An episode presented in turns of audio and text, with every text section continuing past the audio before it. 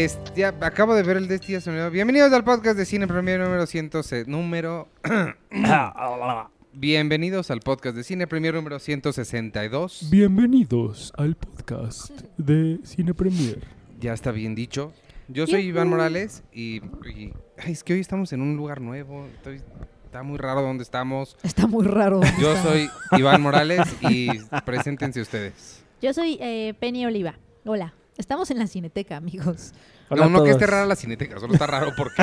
Es un Es lugar un lugar inusual. nuevo. Sí. Yo soy Arturo Magaña. Hola a todos amigos. Oye, no está Sergio. Hola a todos amigos. No está Checo, él está en Londres. Y ese es el sonido de 43 personas apagando su casetera. Su casetera. Ah, Ahí está, Iván está en los noventas, perdón. ¿Por qué la están No, escuchando en los ochentas. ¿Cómo diablos vas a poner un podcast en una casetera? Imagínate. Bueno, Lo- imagínate que vendieran nuestro podcast ilegalmente en cassettes. Ah, sería increíble. Algún hipster Oye, por ahí. no, está buena la idea. Sería versión Guardians Oigan. of the Galaxy. Eh, Ándale. Pod, pod- pod- escuchas, esta sema- este mes cumple Cine Premier 25 años. Uh. Hay que hacer cosas de... ¿Este mes? No, este, Este año. año. eh, Ah. Hay que hacer cosas de celebrancia. ¿Qué les parece que regalamos todos los episodios del podcast? Los ponemos en cassettes y lo brandeamos como de... ¿Cómo se llama la serie esa? La de la Stranger niña. Things. No, la niña que se suicida. Friends. La niña La que niña- se suicida. Ay, solo The Big Bang Theory. Ya, no, 13 Reasons No, Why. ¿Quién? 13 Reasons Why. Ah. Nada más están haciendo los Ah, difíciles. claro. El Chavo del Ocho. Bienvenido a tu cinta. Ajá.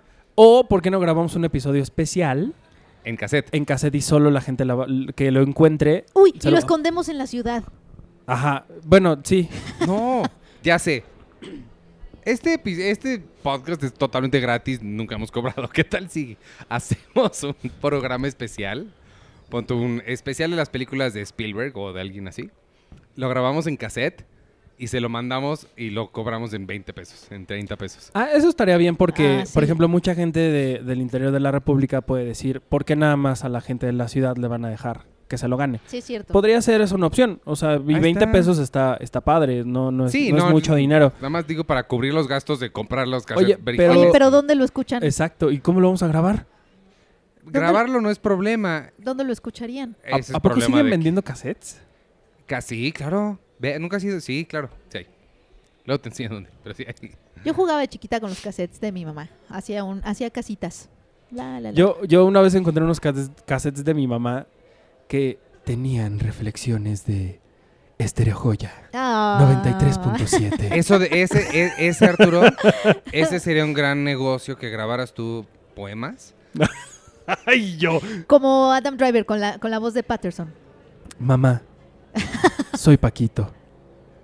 Ya no sé, qué- siempre nada más he dicho eso de... Y ya no haré travesuras. y ya no haré travesuras. Pero de verdad, yo un día, porque estaba, es una estupidez porque estaba, este, encontré unos cassettes y los estaba, estaba viendo a ver qué tenían. Y de repente así le pongo play y tus labios en mi boca. Y no sé qué, o sea, una cosa muy bonita, no, no tan sexual como se van a imaginar ustedes. Yo decía, ¿qué es esto, mamá? Decía, déjame, Ay. déjame, son mis cosas.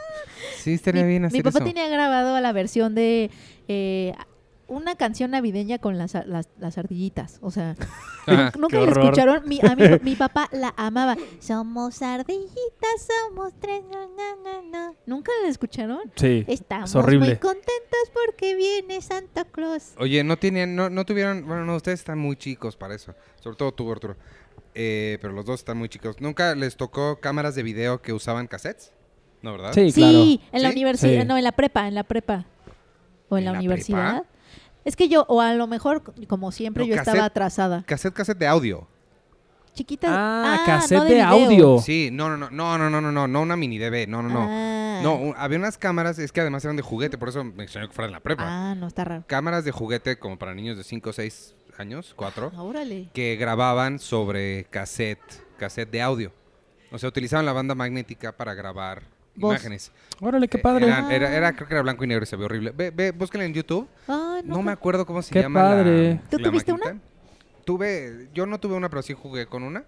Y este, hay un festival, no me acuerdo si hay todo un festival de cine o una serie de, como una corriente cinematográfica de gente que nada más usa esas. Y que hace películas con esas cosas. Órale. Oh, no, o sea, no la tuve. No me acuerdo cómo se llama. No, Ahorita yo les busco tampoco. cómo se llama. ¿Qué vieron esta semana? ¿Vieron algo esta semana? Oye, por cierto, espérate, antes de, de hacer eso.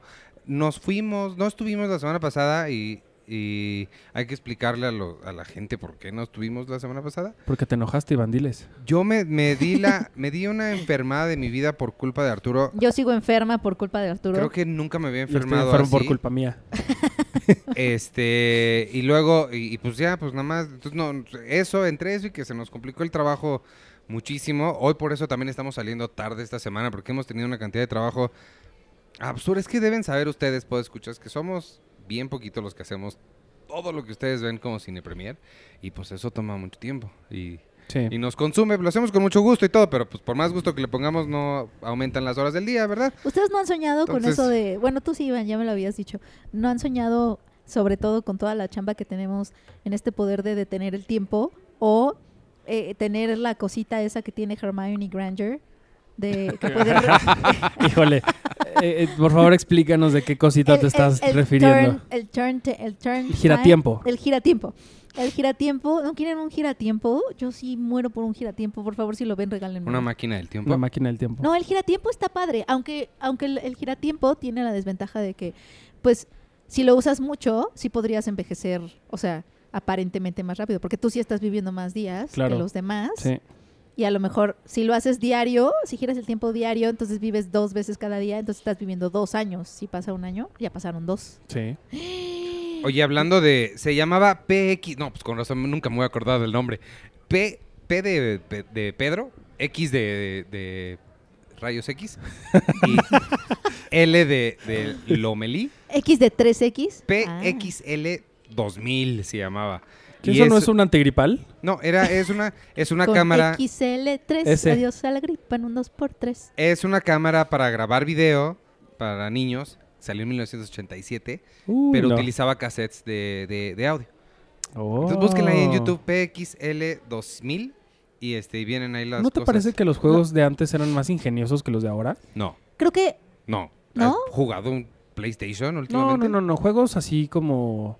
los mi como alegría. estas cosas que eran sorprendentes porque realmente decías, puedo hacer este tipo de cosas como No, grabar. No estoy ahorita nada de acuerdo. ahorita no, no siento que haya algo que yo haya visto que diga, wow. ¡Pum! No, pero espera, espérame. Salvo eso, un visor de realidad virtual, pero eso es sesgo de confirmación porque no tienes niños, no estás cerca de esos juguetes, no sabes todo lo Yo que sí, hay yo allá sí afuera. tengo pero, sobrinitos. pero, pero me gustan, años, me gustan los juguetes. eh, yo entro a las jugueterías. Pero te Yo digo, también entro a los juguetes. estoy pensando específicamente en dos. Uno, yo jugué de chiquito con una cosa que se llamaba Mecano, no la banda. Este, de hecho, yo cuando escucho el tu grupo, banda favorita, Iván. cuando escucho el grupo ese Mecano de la niña de Kisifur, me sigue recordando, o sea, lo que Pero lo dices con una cara de odio, de verdad. No. Deberían de ver la cara que pusiste cuando dijiste, no, la de Mecano. Ah, porque me da coraje que todo mundo reconoce Mecano como el grupo ese, cuando lo que es eran unos juegos increíbles que algunos podescuchos conocerán, que armabas cosas como, como, como Lego, pero de para hacer maquinaria, o sea, hacías unos aviones, hacías Oh, ten- porque tenían motor- tenían motorcitos y todo. Y hoy hay unos increíbles, pues está en primera el Nintendo Cardbox, Car- Cardbox o no sé qué, Ah, bueno. que es un, un ju- videojuego que Labo. haces con Labo. Nintendo Labo. Está también, Lego hace, se llama Lego Technic. Y puedes hacer chips y puedes hacer controles, carros de control remoto y cosas está bien padres con Legos. Yo nunca, mis juguetes nunca fueron. Hay un montón de cosas bien padres para tienes- niños. Tienes razón, pero... Claro que tengo razón. Oye, por cierto, nada más, perdón, dos, dos, una aclaración antes de que sigamos conversando de esto. Eh, yo no enfermé a nadie. Ay, La claro gente que sí, se Arturo. coincidió y se enfermó porque cada quien.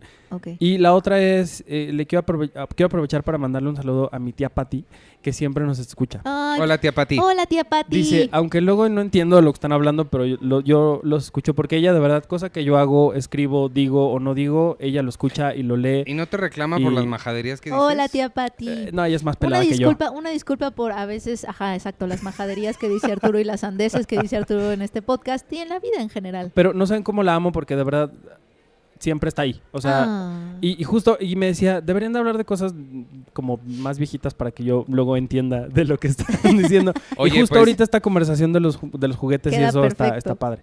Y, y, y más, porque el otro día estaba yo, ya ven que yo de repente veo el, pro- el canal de película, donde pasan películas. Por eso se llama de película. Este. y este, ¿Se acuerdan que les había contado que vi la del hombre invisible, no? Ujú. Este estaba padre. Y ahora vi. Sí. Vi, ¿cómo se llama? Ah, no me acuerdo cómo se llama. Con Silvia Pinal y este muchacho Montalbán. Yo no sabía que Ricardo Montalbán era mexicano, mexicano. Yo pensé que era chicano. No, nació en Oaxaca. Sí, yo no sabía que era mexicano, mexicano de. ah, sí, mexicano. Es que yo pensé que era como Selena, que es como mexicana, pero realmente todos sabemos Selena que no. es Tex-Mex. Selena Ajá. no es mexicana, Iván. Ella dice que sí, es que ese es lo que sufren ellos, porque no son ni de aquí ni de allá.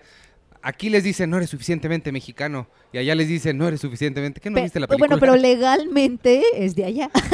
Anyway. Oye, el, el otro día estaba viendo una película de Hitchcock, eh, La Soga, y el que le hace el diseño de producción es un, un mexicano que estuvo ultra mega nominadísimo al Oscar en, a diseño de producción muchas veces. Emile Curie. Emil Curi, que, o sea, es mexicano... ¿Emil Hirsch? eh, eh, me- eh, mexicano-americano. Emile Hirsch no. O sea, sí tiene ascendencia. No sé si tiene ascendencia mexicana o nació en México. Pero me, me sorprendió mucho porque no sabía que él había trabajado con. Emile Curie es alguien que nadie conoce a Emile Curie. Y es el más nominado, es el mexicano Sí, más nominado. El primero, el, fue el Ajá, primerito en el ser nominado al primerito, Oscar. sí, y no, eh, tam- eh, eh, fue el que estuvo en Mary Poppins, ¿no? Estuvo en Mary Poppins. Mary Poppins, o sea, sí. sí y ganó por. Mary Poppins. Y vivió allá el asunto, pero no sé si nació aquí o más bien sus papás eran de aquí. O yo también no estoy muy segura de, de cómo estuvo eso. O nació aquí y se lo llevaron para allá. A lo mejor como Lupita Nyong'o. Ajá. Lupita Nyong'o. Hola, Lupita Nyong'o. La mexicana seguro, Lupita Nyong'o. este, po- este La podcast. mexicana. Una vez que cuando fui al increíble y fantástico set de Black Panther, que la verdad sí está increíble y fantástico. eh, la- bueno, cuando fue la, la- la entrevista con ella, todos los periodistas que estaban decían, Lopera, Lepera, Lepera. O sea, nadie puede decir bien su nombre. Lupita. Y cuando me toca a mí preguntarle algo, le dije, Lupita, ¿qué pedo? No, dije, yo no sé qué, no- o sea, empecé mi, mi pregunta diciéndole su nombre, ¿no? Lupita, mi amor. pero lo, lo pronuncié de una forma que ella se me quedó viendo así como, como que me volteé a ver por mi pronunciación de Lupita. Lupita. Yo creo que la primera vez que alguien se lo decía bien. Pero fíjate que a mí no me gusta cuando los americanos o la gente que no habla el idioma intenta pronunciarlo como lo pronuncian los locales. Me cae más. O sea, yo prefiero que alguien diga Juan a que Juan. ¿Ya sabes? O sea, como que se Ah, sí. esfuerzan en pronunciarlo cuando claramente no. Arturo. Sí, sí, a mí eso me pasa todo el tiempo. No, just deep, deep Arturo. Está. Arthur. Ajá. Que yo pensaba que... Pero la gente se esfuerza mucho en decir Arturo. Arturo. Y cuando Ah. empiezan con mi apellido, puta, como tiene una ñ. eh, eh, eh, eh, Magan. ah, Sí, Magan- eh, eso sí me cae mal. Cuando- Magana, di Magana, ya. Oigan, Maganas, esta semana se estrena no, un chorro de cosas. Velvet. Buzzsaw. Va- Vamos a hablar de Velvet Buzzsaw. Eh, eh, esa ya se estrenó. Pero ya hablamos de ella. No. No. Pues ¿cuándo vamos a hablar con ella? Pues no sé. ¿Con quién? ¿Qué les pareció Velvet Buzzsaw? ¿Cómo se pronuncia? Buzzsaw. ¿Buzo? Pues ¿O sí. buzo? Yo creo que No, no. no, Buzo no. Buzo. Buzo Velvet. Ve- Buzo podría ser. No, no podría. Es Buzo. Pero es que es Buzz, Buzz. Buzz, Buzz. Como Ah, es pues que tiene pregunto. dos zetas. Pues no, no podría Buzz. ser. Buzo. Buzzsaw. O sea, Velvet Buzzsaw. Buzo, Buzzsaw. Buzzsaw. Que significa algo, ¿no? La- la- es una expresión. Sierra, ¿no? Buzzsaw es una sierra circular. No, pero el- el- el- o sea, la palabra velvet y, ¿Velvet? y junto con bu, bu- bozo, eso No, es- significa algo, sí. Es, el nombre de la banda de, de la, chava, muchacha. ¿no? De René Russo. No, pero sí significa algo, se los juro. Sí, significa sierra de terciopelo. No, pero se refiere a otra cosa. Creo, estoy seguro. Porque cuando terminó. Sí, significa, es, es libertad en náhuatl. Ay, cállate. sí, no entiendo. No, es que cuando estaba, estaba eh, viendo, terminó la película y empecé a leer cosas de la película, alguien como que medio explicaba el final y decía que ese, ese término se utilizaba para referirse a algo. Y yo dije, ¿qué? Ya Ah, después pues ya, no, igual. yo no, ya no investigué más, pero Velvet es un, no, o sea, no sé, tal vez puede ser, pero no sé, pero no, o sea, lo que es literalmente es eso, tal vez se utilice metafóricamente para algo más. Velvet es una palabra que le ponen mucho, pues está Velvet Goldmine, está Blue Velvet, está Velvet, ¿cómo se llama la banda? ¿Esta? Velvet, una Lou Reed. compañera de mi secundaria. ¿Cómo se llama la banda de Blue Reed? Velvet Underground. Este. Velvetina. Velvet ya, Underground. Eso dije. Velve otra vez. Eso dije. Y pues hay muchas. Velvet. Pero ¿qué les pareció? Velve otra vez. Ay, yo tengo sentimientos encontrados. No sé, no sé cómo la hayan recibido ustedes. Como que igual y vale, vale la pena decir lo que no es, ¿no? No, No es, es- un pie. Exacto, no es una pelota, no es un pie, no es un perro, no. O sea, mm, es que como que tiene esta mezcla de sátira, ¿no? Hacia todo el pues toda la escena de arte contemporáneo, no, no tanto hacia los artistas, que no sé si se han fijado que las películas que han hecho esta crítica últimamente al arte contemporáneo, como de Square, la de Robert Square. Animales Nocturnos, etcétera, no, la crítica no es tal cual hacia los artistas, sino a la gente que lo consume. Sí. ¿no? A- a- sí, exacto, al, co- al- al consumismo del, del arte contemporáneo y cómo llega a niveles ridículos. Sí. Sí. Eh, Como igual, la bolsa de vaso. Ajá, como la bolsa de basura. Eso me dio que, muchísima que ese chiste risa. está en Velvet Pozo, pero siento que The Square se le adelantó muchísimo. Ah, no, de Square con la aspiradora. O sea, es que muchas de, de las cosas más divertidas de Velvet las vimos en The Square. Y cuando pasa a la parte como de terror, porque sí, este, digo de qué se trata, más o menos. para sí, que- sí, sí, sí. Pues esta- es básicamente este crítico, él es como el protagonista, ¿no? Y todo se desenvuelve como a su alrededor. Jake Gyllenhaal es, es un, pero aparte su nombre Morph Vanderwald Sí. o algo así. Mo- Porque aparte todos los críticos Morph. y todos los que la gente del arte se llama así, ¿no? Debe tener un nombre como Los nombres son Rolf chistosísimos o de Velvet. Buzzsaw. Me recordaron mucho a los nombres que usa J.K. Rowling en Harry Potter, que son como Rudora. Ah, eh, sí. Ya sabes, casi Nifadora. Nifadora Tonks. Sí. Y pues básicamente es este crítico, eh, eh, pues que es de estos pocos críticos que todavía hay, estas personas que lo que escriben es ley, ¿no? Y que todo, todo, todo el mundo tiene como mucho miedo. No sé si todavía exista esa crítica, igual y en el arte ¿Quién sí. sabe si en el arte? En el cine ya no existe eso, o sea, como de alguien que ¿Cómo sea no? capaz de destruir una obra nada más con lo que escribe, no. ¿Cómo no? Y que la gente de plano no la vaya a ver, no. Claro. Eso ya no pasa. No. No pasa tanto. Al menos en cine. No sé si en arte contemporáneo siga pasando. Pero bueno, Jake Gyllenhaal es esta persona. ¿Cómo no? Es- Christoph dice, no vayan a ver el Día de la Unión y la gente no va a ver el Día de la Unión. Ay, Kuno. No la vamos a ver porque nos da miedo Kuno, oye. Y pues eh, resulta que, bueno, es una galería, están ubicados en Los Ángeles, está, está la galerista, es, es- es- como todo este mundito de personas que se dedican a, a lucrar con el arte contemporáneo. Y alguien por ahí se encuentra unos, se encuentra unos, una- unos cuadros ahí tirados, los empieza a vender, se supone que es un artista, el artista ya no está. Y se supone que es un gran, gran artista, ¿no? Y además ya, ya está muerto, etcétera. Y los empiezan a vender, pero pues estos cuadros están que como embrujados un poco. Algo así. Y entonces ahí la película se mete al género, o sea, como al, a la cinta de terror. Y es esa mezcla rara entre sátira y terror, Sí. que siento que a veces es muy original y a veces es rara, ¿no? A mí me Eso- gustó, a mí me, me- me recordó mucho a Southland Tales. Southland Tales es horrible, pero me recordó mucho a Southland Tales como que a Richard Kelly, que el Richard Kelly que después de hacer Donnie Darko quiso demostrarle al mundo que era muy profundo. Me recordó mucho como a, a eso, pero hecho por alguien que está consciente de que no es remotamente tan profundo como quiere ser. Se me hizo una película muy a propósito, se me hizo una película muy pensada.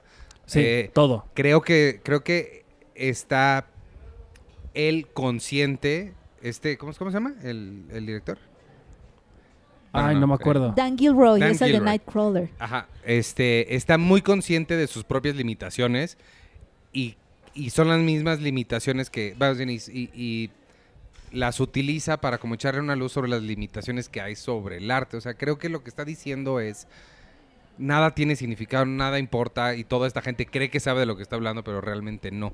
Para mí es, es y de eso. ahí voy a hacer una película súper loca, así, Ajá, que no sea, tenga sentido, Yo, quizá. yo, yo, se- yo la sentí como una mezcla de tres películas al mismo tiempo. Primero teníamos, como dices, una sátira del mundo del arte muy de Square, muy, muy cínica, que se burlaba de, de la, de la gente del arte con la gente del arte. Por otro lado tenemos una, una película como entre misterio y persecución, como de, de alguien investigando, como, ah, como para... medio Noah. Ajá, como medio cine negro, que eso me estaba gustando también. Y terminamos ya con una cosa demencial, de terror, loca, con ya muy hasta visceral. O, eh, o sea, sí sentí como que eran como tres películas mezcladas en una misma y que siento que, que como que eh, entreconectaban, eh, eh, se conectaban entre ellas, pero a veces como que se quedaban muchas cosas sueltas. Y sí decía como, ay, o sea, como que sí me, me terminaban como faltando cosas, pero luego se me olvidaba porque ya estaba viendo otra cosa como más loca, Es que más... sí, a mí eso es lo que me, me- eso es lo que me gustó. Sí, eh, eso justo que acabas de decir, como que se te olvidaba que lo anterior no había tenido sentido porque lo que Lo que estás viendo estás está más viendo- loco. lo que está viendo ahorita está interesante y te hace- se te hace que se te olvide que hace cinco minutos no tuvo sentido lo que pasó y no tiene consecuencias lo que pasó. Como aventar un globo lleno de pintura al, a un lienzo así. Entonces, eso me llamó Ajá. mucho la atención, como que sí me, me, me entretuvo, me mantuvo ahí, no sé, sí me, sí me gustó. Algo que iba a decir ahorita que no tiene nada que ver con la película. ¿Qué iba a decir? ¿Por qué iba a decir de este cuate? Ay, ya no me acuerdo. Pero es que me fui a una función de una cosa que no les puedo decir que fui a ver. Y estaba este... ay, ¿Cómo se llama? Alex Montiel. Ah, por Kuno, porque estabas hablando de Kuno Becker. Y al parecer me dice, me dijo Alex, oye, este, no sé qué, que acaba de regresar a Los Ángeles, me hizo, para cuando vayas, encontré, bueno, fui a un sushi increíble que no sé qué, ¿sabes quién me lo recomendó? Y yo, ¿quién? Me dice, Kuno Becker. Y yo, ok. ¿Qué sushi? No sé. Recomiéndanos. ¿no? Eh, no me acordé de eso porque dijeron Kuno Becker. No era tan interesante mi historia como pensé que iba a ser. Pero, pero queda muy bien porque Velvet Buzzsaw y nada tiene Ajá, sentido. sí. Exacto. Oye, a, a sí, mí está loca, está loca. está muy loca. Tony Colette está como extraordinaria como siempre. Sí. eh, pero me hubiera encantado verla más. Ah, sí. O sea, siempre me pasa mucho con ella. em, Me pasa incluso hasta en, en Hereditary, que es como de, "Oh, quiero más, necesito verla más porque es muy buena, es una Es grandísima buena. actriz. Y siento que nadie la está aprovechando sí. como, como debería. Jake Gyllenhaal lo hace muy bien. Me, me- me gusta mucho cómo empieza como este cinismo del, del, del, del crítico de arte y, y demás. Hay un gesto que tiene en la mano que yo Las le palabras repetí que tres usa que son veces. súper Sí, ridículas. Pero hay un gesto que, que hizo que, que yo repitiera la película, hasta- bueno, en ese cachito tres veces, que es cuando está enfrente del- de, una pintura y ellos están viendo a la cámara, él tiene los lentes como que los está agarrando de una forma con la mano hacia arriba, digamos que abajo de la cintura, es muy raro.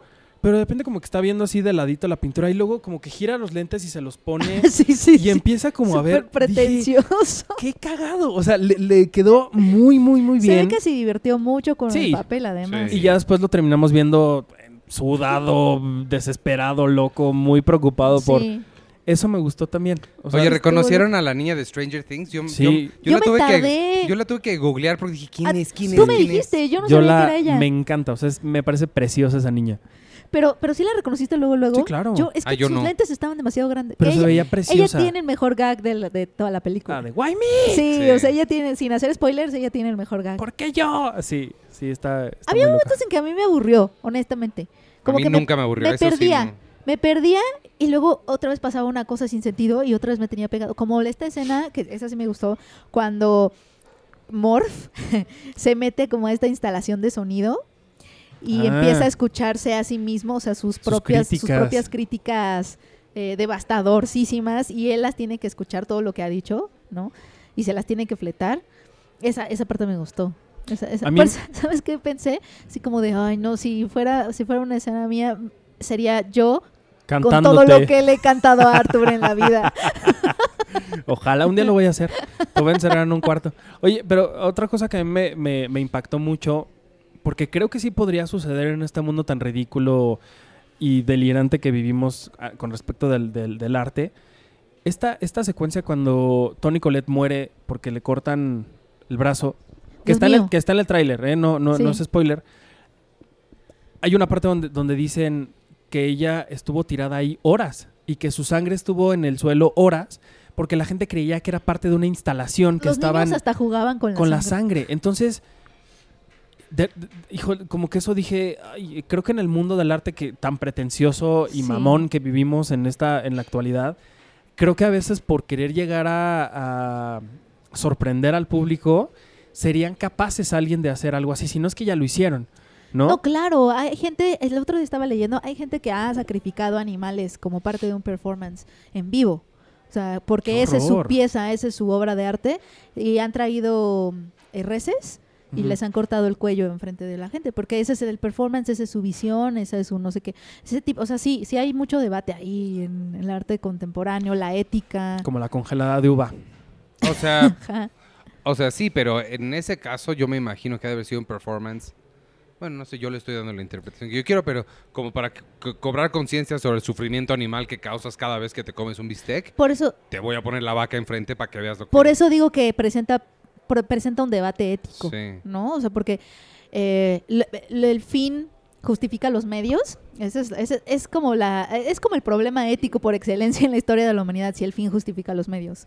Pero no sería como para, no sé, concientizar a alguien del secuestro, lo secuestras para que vea cómo se, qué es lo que le, lo que le puede pasar. No Ajá, sería como entonces muy drástico. asesino gente muy para feo. que no asesines gente. Sí, claro, o sea, ahí, está el debate. Y digo porque acaba de pasar ahora con nada que ver, pero con todo lo que está sucediendo de que dicen que están intentando secuestrar a mujeres y demás.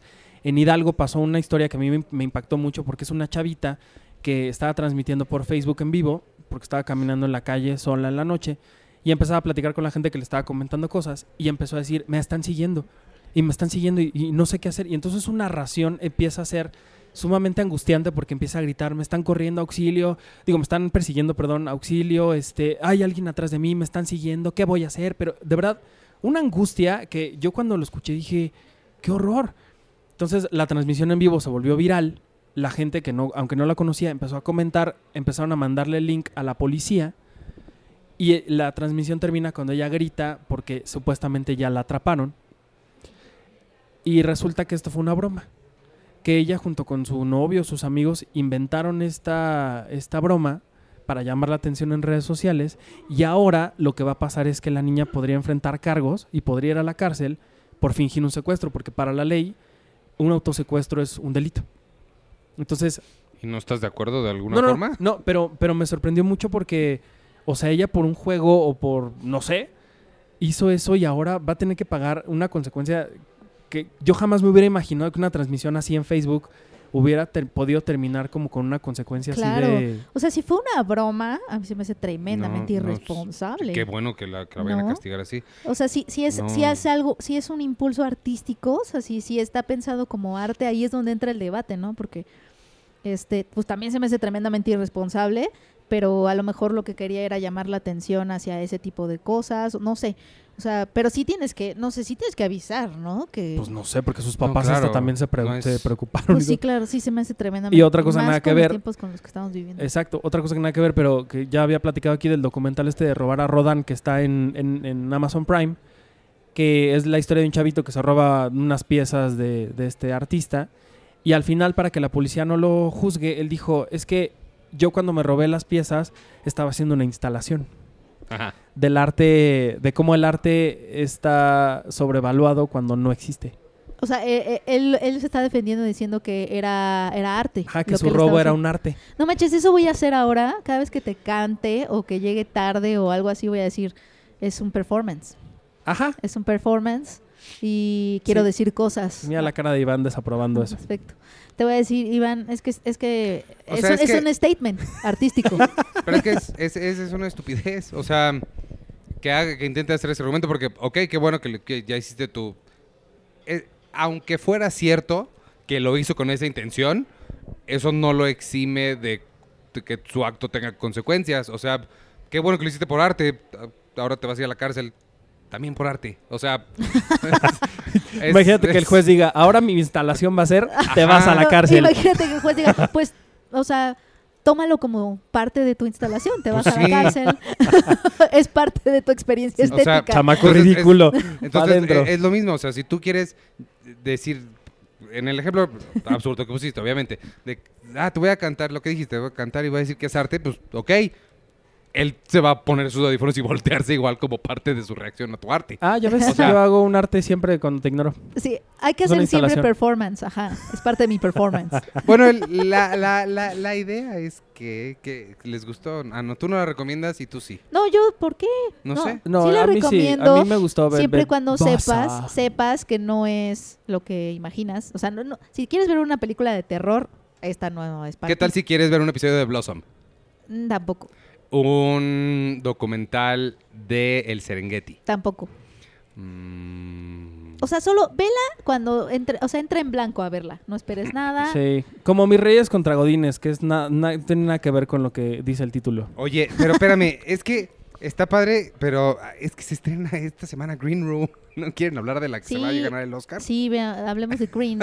No, es Green Green, Book. Book. Green, ¿qué dije? Porque Green Room Green es otra. Green Room. No, Escape Room es la otra que Escape se estrena. No, y si hay una Green Room. pero este es Green Book. Wow. A mí me gustó Esta semana, espérame, déjame, a ver, nada más les leo rápido, es que son un chorro. Bueno, una familia con madre, Escape Room sin salida. Ay, caray. El- Oye, espérate, una, una familia con madre eh, su- es la cosa más extraña que yo he oído. Bueno, una, una cosa- una cosa muy extraña que he oído últimamente en el cine mexicano. Pero está protagonizada por Arcelia Ramírez y por Héctor Bonilla. Ah, escuché una entrevista con Arcelia en, en no sé qué estación de radio estaba escuchando mi papá. Cuando lo acompañé a no sé dónde. Este, y ahí estaba Arcelia. Sí, Pero entonces- lo curioso, lo que me hizo bien padre y me sentí orgulloso de mí, es que yo estaba escuchándola y no tenía idea de qué hablaba ni quién era, porque no había dicho su nombre. Y dije, le dije a mi papá, le dije, ay, creo que es Arcelia Ramírez. Y luego sí era. Sí, ella, ella es muy buena. Entonces, yo no he visto esta película, pero por ella y por Bonilla, híjole, yo sí, La verías. yo sí la vería. ¿Crees que debamos mejorar los nombres de las Luego, películas en la, mexicanas? en la, Sí, es que- hace rato que estaba yo, le- le- estábamos hablando de, la- de las niñas bien, estaba yo justamente pensando en eso. De la película, De no, la- de, no del concepto de, de niñas bien. Estábamos hablando de niñas bien que nos caían bien. este, no, de la película. Y sí, justamente eso, o sea, el título no está o sea, no refleja la película que es, especialmente porque ya tuvimos hace como 10 años niñas mal. ¿No? ¿Sí te Sí, acuerdas? Ah, sabe claro, niñas mal. Las niñas mal. Pero es que sí se llama el libro de No, de entiendo, entiendo, entiendo, entiendo, entiendo. Pero creo que sucede lo mismo que con, con eh, esas películas que tienen títulos que tal vez no reflejan bien lo- o parece que dan una idea de lo que no. Sí, aparte yo creo que le siguen apostando mucho a la gente que llega al cine y en ese No momento decide qué- va a entrar a ver. No, Totalmente. no tanto por lo que tiene ganas de ver, sino por lo que está cerca de horario, por lo que hay dispo- disponible. Mm, Totalmente. Y creo que aunque nosotros ya, nosotros, nosotros, en la vida haríamos eso, ¿no? Porque supongo que nosotros ya llegamos al cine con boletos comprados y Sí, aunque no quisiéramos, sabemos, por nuestro trabajo sabemos que vamos a Exacto, ver. pero hay gente que sí todavía sigue llegando y dice, ahí está. Sí, claro, el con- sí, claro, por supuesto. La venta de boletos aquí en México, el, el consumo del cine así es muchas veces. como Ah, yo lo sigo. tengo ganas de... Yo sí, lo, yo lo hice el sábado. No, El- s- ah, y en- pero has logrado entrar a una película de la cual no sabes absolutamente nada. A mí me No, pasa ese aquí, en la- eh, aquí me pasa aquí en la Cineteca. A eso iba, que la, la- la intención es diferente. La intención es porque yo me dedico a esto y quiero ver de todo. Entonces termino si no importa. Claro. Es diferente eso a cuando a alguien no le importa porque no le importa. No, o O porque, sea, a mí no me importa porque todo me importa, digamos. Y hay gente que no le importa porque nada le importa. Ajá. no, porque llegan, llegan así de Iván que- y sus que instalaciones de arte. ajá, es- este fue un performance de Iván.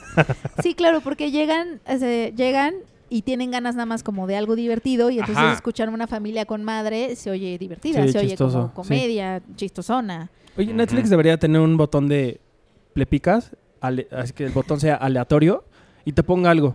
Así. Uy, que, que apueste a, que, que con, que con todos sus algoritmos que ya creó sobre ti, No Que es nada mala idea. que Como una ruleta rusa así, le picas y tic, tic, tic, Sí, tin, vas a ver esto. No es nada mala idea. eh, sí, no es nada Pues mala sí. idea. Y que además ya conoce todo de ti, porque Netflix conoce todo de nosotros, amigos. Y te va, o sea, que use esos algoritmos para decir, esto le va a gustar. Claro. Net- Netflix Roulette. Netflix roulette. Es más, deberíamos jugar eso nosotros. ¿A la ruleta? Que ¿Rusa? cada, cada semana, Aguas. cada semana asignarnos a la persona que tienes a tu izquierda o a tu derecha. O sea, que, que, pues yo le recomiendo a Arturo algo random. Así, tienes que ver esta. Y Arturo le recomienda a, a- a Penny y Penny me dice a Puede mí. ser. Va, y va, la va. semana que te hablo, ¿qué diablos me mandaste a ver? Pobre, pobre, pobre, Pobre de quien le toque a Checo, porque Checo te va a recomendar la de. ¿Qué estaba viendo el otro día? La de la mosca asesina, el señor que regresa en forma de mosca a vengarse de su asesino. Oye, Qué horror. La llanta. Ahora- Hay una que se llama la llanta asesina, que es una estupidez. acuérdense de, de- de esto la semana que viene para platicarlo con él, porque creo que sí estaría bien padre. Sí, Sí. estaría padre. Así, just- así nada más randomly decirle a Arturo, "Ah, vas a ver tal. Y a ver qué. Hoy hablando de rusas, hay una serie que se llama Muñeca Rusa en Netflix. Ah, sí, la Dicen empecé que a ver. está buena. La produce Amy Powler. Sí. Eh, la actriz que la protagoniza, no tengo ni idea de quién es, pero sé que Natasha la he Lyonne. visto en un millón de cosas. Es Natasha León. La viste en American Pie y en Orange is the New Black. Claro, por su voz, sí. No, la viste por su cara. La No, voz no, no, no, se ve. eh, no, no, pero la voz ya, ya me acordé de ella en, en Orange is the New Black. Pero tiene una cabellera que deberían denominar a esa, a esa Em, peluca nada más a mejor actriz de reparto o algo. Ay, mejor cabello. La historia está padre. Es como una onda Happy Dead Day. Eh, Uy, esa la vi. Vi la 2. ¿Y qué tal? Yo no he visto ni Pero la sí- 1. ¿sí, puedes decirlo? Sí. Ah, bueno. ¿Está buena? Está bien padre. Bueno, pues este concepto de vivir una- un, un momento Una una, y otra y otra y otra y otra vez, pero todo termina en, en tu muerte. Y tu muerte hace que vuelvas a revivir en el mismo lugar, en el mismo momento. Pero esta está interesante porque, a diferencia de Happy Death Day, Happy Death Day siempre muere al mismo tiempo, al mismo momento, al final del día. En, el- en la noche. Ajá, esta eh, Natasha León, por lo que, bueno, los tres episodios que vi, se puede morir en diferentes, o sea, puede evitar la muerte de la, de la- del día pasado Ujú, y sobrevivir más tiempo. Sí. O sea, vi como que vive como tres días y como que llega al tercer día y muere. Sí. Entonces, está, interesante. Está, está padre, me, me está gustando. La produce Amy Powler, Sí, que eso debería ser razón suficiente para que veamos todo lo que ella hace. sí. Excepto la, la película esta que hizo con Tina Fey. Baby Mama, No, la de primas, amigas, hermanas. Este, Sisters. guácala. Sí, no está bueno. Ya no me acordaba de esa. Oye, espérate. Además de Russian Doll, y de- tenemos que hablar de Green Book. Así, Green Eh, Book. Pero rapidísimo, antes de ir a Green Book, que es la que nos va a tardar más, porque creo que Capernaum nada más yo la vi. Capernaum Ah, no también se estrena visto. esta semana. Quiero verla. Es la, la, la... ¿Terminaron nominando o no? No, ¿No? pero la- sí estaba en el shortlist. era no, la- no, sí está nominada Capernaum. No, claro que no. Sí, Estuvo nominada al Globo de Oro.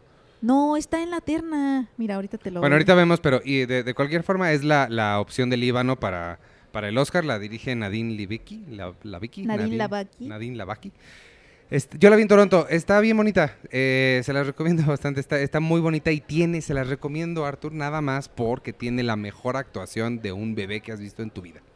Nunca has visto a un bebé actuar tan bien como ese bebé lo hace.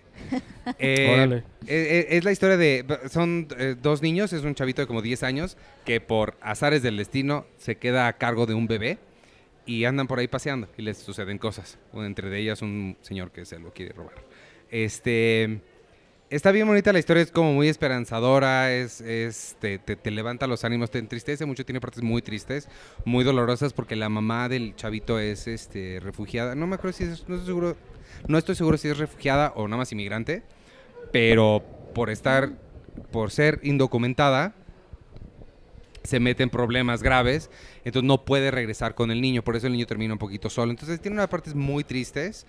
El niño anda paseando por la, por la, pues, por la ciudad pidiendo trabajo, pidiendo ayuda. Entonces tiene partes muy tristes, pero es muy esperanzadora y está bien bonita. Y, y sí, lo del bebé no es broma, sí, de verdad es una... Nunca has visto a un bebé actuar, o sea, sí, no Órale. sé cómo hicieron eso, pero, pero está muy cañón el, el bebito. Y ya, está muy bonita. Capernaum se estrena esta semana y debe ser un estreno, es de Sony, pero debe ser un estreno limitado, así que Va a estar aquí en la Seguro. Cineteca, por búsquenla cierto. por ahí. Y ahora sí, la película que seguramente se va a llevar el Oscar porque va a pasar completamente desapercibida. ¿Y cómo dijo la otra vez? Por el carril derecho, no sé cómo dijeron. Ajá. Eh, Green Book, una amistad sin, fron- una amistad sin fronteras. Una amistad sin fronteras. ¿Qué les pareció Green Book, una amistad sin fronteras? Yo no la he podido ver. Ay, Arturo, yo pensé que ya la habías Vela, visto. vela para que la comentemos también. Sí quiero verla, tengo muchas ganas de verla. Mahershala Al- Ali, para mí, es una joya de actor, lo mismo que Viggo Mortensen. Y esta idea de la señora Daisy, o paseando a la señora Daisy, pero al revés, Yo nunca he visto a la parece Sí. muy chistosa. Es- yo, yo nunca he visto a la señora Daisy, fíjate. Está bien padre. Nunca la he visto. Pues es como Green Book. Nah. ¿A ti qué te pareció? Eh, pero al revés. Pues, eh, pues para hablar un poquito de ella, eh, la dirige Peter Farrelly, Peter Farrelly. que es el que nos dio Loco por Mary, que es un- como una de las comedias icónicas. Una, una de la mitad que nos dio Loco por Mary. Una de la mitad, exacto, una mitad del- de, los que nos dieron Loco por Mary. Y sí tiene como todo este background eh, cómico que yo creo que tú decías, ¿no? Que a lo mejor sí les pesó eso a la academia para Yo no creo que sí, nominarlo es como que- mejor director. Eh, Loco por Mary es la mejor que tienen, o sea, y por Sí, mucho. Todas las demás son Porque como... después tiene, estoy tratando de buscar cómo se llama, Stuck on You en español, no me acuerdo cómo se llama. Es una película de es Matt Damon y creo que es Greg Kinnear, que están, eh, son gemelos, ¿cómo se llaman? Siameses. Este, y los separan, y es una estupidez.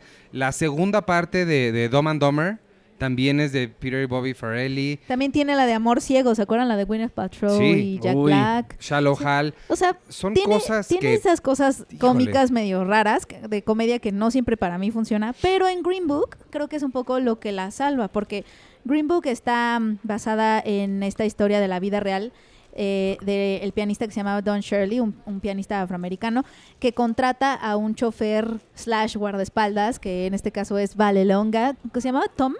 Nick, Mick. Nick. Nick Valelonga. Nick, ah, Tony.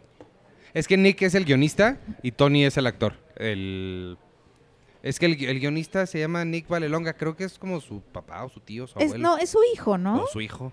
Bueno, el Valelonga punto, suena a una canción que bailas. el, el punto es que, En bueno, el, el actor se llama Tony. Tony.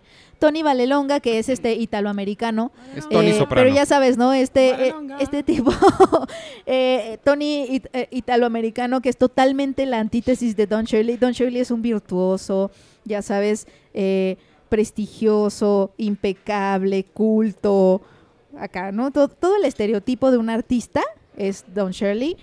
Y se junta o, o- o tiene este road trip con Tony Valelonga, que es totalmente lo contrario, ¿no? Este italoamericano que come la- se come una pizza entera como si fuera un taco. Este, ya sabes. Que eso tiene la... e- Eso justamente, ese tipo de cosas tiene la película que a mí se me hizo un poquito demasiado, como too much, demasiado parte del cliché. O sea, Sí. sí creo que vive, vive de los clichés. No solo ese, ahorita que, que describías un poquito a Don Shirley, a mí me recordó a, a la película esta de Coming to America de Eddie Murphy. ¿Te acuerdas que es un rey? Sí, es que tiene, Eso. tiene todos. Yo creo que es eso. O sea, eh, básicamente, nada más para acabar, para terminar de redondear, dan un eh, tour por el sur de Estados Unidos en una época don- donde obviamente impera el racismo y pues Tony se convierte un poco en este guardaespaldas que le anda, que anda medio cuidando a, Don Shirley. Al final, justamente se, lo que decías, como que sí se convierte en esta body comedy que todos hemos visto, en donde uno es más callejero que el otro y entonces le hace que el otro medio aprenda a vivir. ¿No? Es como una historia que ya hemos visto, ya está muy gastada. Tiene cositas, tiene cositas eh, padres, como cómicas, que siento que sí la sostienen, digo, pero sí al final, al final sí es muy cliché en ese asunto, en ese, en ese, o sea, creo que el error sería creer que esta es la película sobre el racismo y que va a cambiar, va a cambiar el racismo o, o- o- o va a cambiar mentes o realmente es una película que entras, el racismo nada más está ahí como de fondo, es como una fórmula que Sí, ya hemos ni- visto y vas a salir diciendo, ay, qué chistoso estuvo, está cómica, está familiar, qué, qué padre, o sea, no, realmente es una película muy safe en este sentido, muy de, de estoy tirando a, las, a todas las complacencias del género absolutas. Ni siquiera lidia tanto con racismo, creo. O sea, no... O sea, sí, bueno, sí, lidia con racismo, pero es que no se siente así porque pues realmente no... Es que también venimos de ver El infiltrado del Cacaclán. Sí, claro, dentro de eso O sí sea- hay otras películas ahí ahorita que... Y no es necesariamente, no me refiero para que no me vayan mal entender, no me refiero a que para hablar de racismo se tiene que ver a la gente siendo sometida o en una onda tipo historia americana X. No, simplemente hablar del racismo de- como, como, como de un- en un tono diferente. Claro. En una, de, de un approach diferente, creo. Sí, no, es que este es el mismo approach, el, el approach, porque Tony Valelonga empieza siendo un personaje racista. Hay una escena en donde lo vemos como está con su esposa, que es, Ah, eh, que es Linda Cardellini, y su esposa le ofrece agua a unos oficiales que van a, a su casa. No, no recuerdo por qué No, están son los en su casa. Ah, son plomeros, sí es cierto. Y, lo, y su esposa les ofrece agua, y él al ver, son afroamericanos los plomeros, y al- él al ver que toman de, de esos vasos, los tira a la basura. Ah. Y obviamente después de tener este road trip con, con Don Shirley, que es un pianista negro, resulta que ya, ¿no? Se le quita el racismo. Son ese tipo de cosas que la hacen una película súper crowd pleaser, muy complaciente, pero que en realidad es una fórmula. Y es una fórmula que pues está, está bien, o sea, para lo que es, es está bien, es complaciente, es chistosa, no es la película que nos va a salvar de racismo, no es una película profunda, es una película con muchos clichés también tiene momentos que sí dan risa, pero que den, pero que incluso son parte de esta misma fórmula. ¿no? Como hay una parte donde está mm, Tony Valelonga le está enseñando a comer pollo frito porque el señor pianista culto prístino nunca nunca, o sea, al parecer nunca come pollo frito y pues ese tipo de cosas, como de alguien que te hace vivir, que ya hemos visto muchas veces en el cine. Es la pareja dispareja, ya sabes. Los Oye, dos pero- tienen algo que enseñarse. Lo del Exacto. pollo frito no me habías dicho que era una, una cosa bastante ofensiva para la gente afroamericana. Sí es. Ah. Ahí ya no vas a... No, es que me llama la atención porque dices que él nunca había comido pollo frito. Pues es que creo que eso es parte de la razón por, por o sea, el contexto de por qué nunca ha comido pollo frito es porque él es un hombre refinado que no se va- pues, rebajaría a un cliché negro. Y el otro, que es un blanco, no puede creer que esta persona negra nunca haya probado el pollo frito porque es lo que hacen ustedes. ¿Cómo Sí, nunca? o sea, Tony. Valelonga también tiene estos microracismos todo el tiempo, ¿no? Pero Ah, como que como que a Don Shirley le empiezan a dar como medio ternura o así y, se forma una amistad muy bonita al parecer, pero la familia de Don Shirley está muy enojada por esa representación que se hizo en el cine de, de la historia y tienen un punto, ¿no? Que es parte de los clichés eh, de los que hablábamos hace ratito, de que ellos creen que lo que hicieron fue amoldar la historia de Don Shirley otra vez a una fórmula de cine de blancos, que es este blanco que le está enseñando al afroamericano cómo ser afroamericano, ¿no? Y que al final redime a Tony Valelonga. O sea, realmente es una película eh, usaron lo que ellos sienten es que están usando a Don Shirley para redimir a un personaje blanco como siempre sucede. Claro. Y tienen un punto, la verdad es que Sí. sí veo ahí un punto y Sí, están no, súper enojados y no sé si a lo mejor esa polémica, a pesar de que ya ganó el Producers Guild No. Award, a lo mejor hace que no gane mejor No. película. El, yo, el producer sí es un... O sea, eso le dio como... No sé si estuviéramos en, en Hogwarts y esto fuera la casa... el- el- el- el- la pelea por la copa de la casa. O sea, esto le daría 500, puntos- 500 puntos a Gryffindor. Ese premio sí es como... ¡Uy, güey! O sea, sí lo pone muy adelante en, en la... Este, pues sí, en, en la- en las posibilidades de ganar. Que eh, me voy a desviar un poquito del tema. eh, el otro día estaba viendo que hay una plataforma de apuestas en la que hay apuestas por, por, por el Oscar. O sea, está la, la quiniela. Y entonces me estaban explicando que cada categoría, por ejemplo, mejor película, ¿no? Quien tiene, qui- quien te está dando más dinero es quien, quien menos posibilidades tiene. Y la gente de, que se dedica a apostar le está dando todo su dinero a Roma. O sea, para la gente que apuesta, la favorita es Roma. Y la menos favorita es, no me acuerdo si Vice o Green Book. Entonces dije, no mames, imagínate que sí gane Green Book y tú apuestas tu lana a Green Book y te vuelves millonaria. Pero estaba muy chistoso este, este parámetro de cómo la, o sea, cómo el mundo de las apuestas estaba haciendo su propia quiniela del Oscar. O sea, Yalitza está para nada considerada como posible ganadora. Este, ¿quién más? Eh, Bohemian Rhapsody, nadie la está considerando en el mundo de las apuestas. Eh, a Lady Gaga tampoco, pero no sé, como que me llamó mucho la atención porque tú pensarías como que a lo mejor la gente no tiene mucho conocimiento de lo que está haciendo. Yo creo que no. O sea, yo creo que sí tiene un triple conocimiento de, que analiza cada cosa porque está apostando su dinero. Y, y, por ejemplo, en, las categorías de edición de sonido, mezcla de sonido, eh, A Quiet Place es la, favorita, Roma también. O sea, como que sí, sí- siento como que, como que no era como de, ah, está, ah, me, está más padre, esta ya la vi. Sino como que sí se, se sentía como Se no nada, no nada eh, irreal las posibilidades que tiene en cada, en cada categoría. Oh. Me sorprendió muchísimo. Hay que apostar. Y volvernos millonarios. Hay que apostar, Iván. Sí, ap- Pero sí, apuesta. ¿en general te gustó Green Book? Mm, No mucho, o sea, no me molestó, pero se me hizo una película inofensiva. O ¿Pero sea, te sorprende que esté hizo- nominada? No, sí. No me sorprende que esté nominada, no. No. Pero. Ajá, pero no. no, me- me- de hecho, me sorprende un poquito más que esté. Me sorprende más que esté nominada Bohemian Rhapsody que esta. O sea, sí, sí creo que tiene más mérito que. Para los ojos de la academia y el tipo de cosas que usualmente buscan, veo más mérito a esta que, que Bohemian Rhapsody. Bueno, y Mahershala Ali sí está increíble, ¿no? No, Justo con Vigo Mortensen. Los dos, de- los dos dan actuaciones, la verdad, yo creo que Sí. impecables. Hablando de como mejor película. Sí, las actuaciones sí. Él está. Los yo dos. creo que sí se lo va a llevar. es muy bueno. No he podido ver la nueva temporada de True Detective, pero dicen que lo hace muy bien.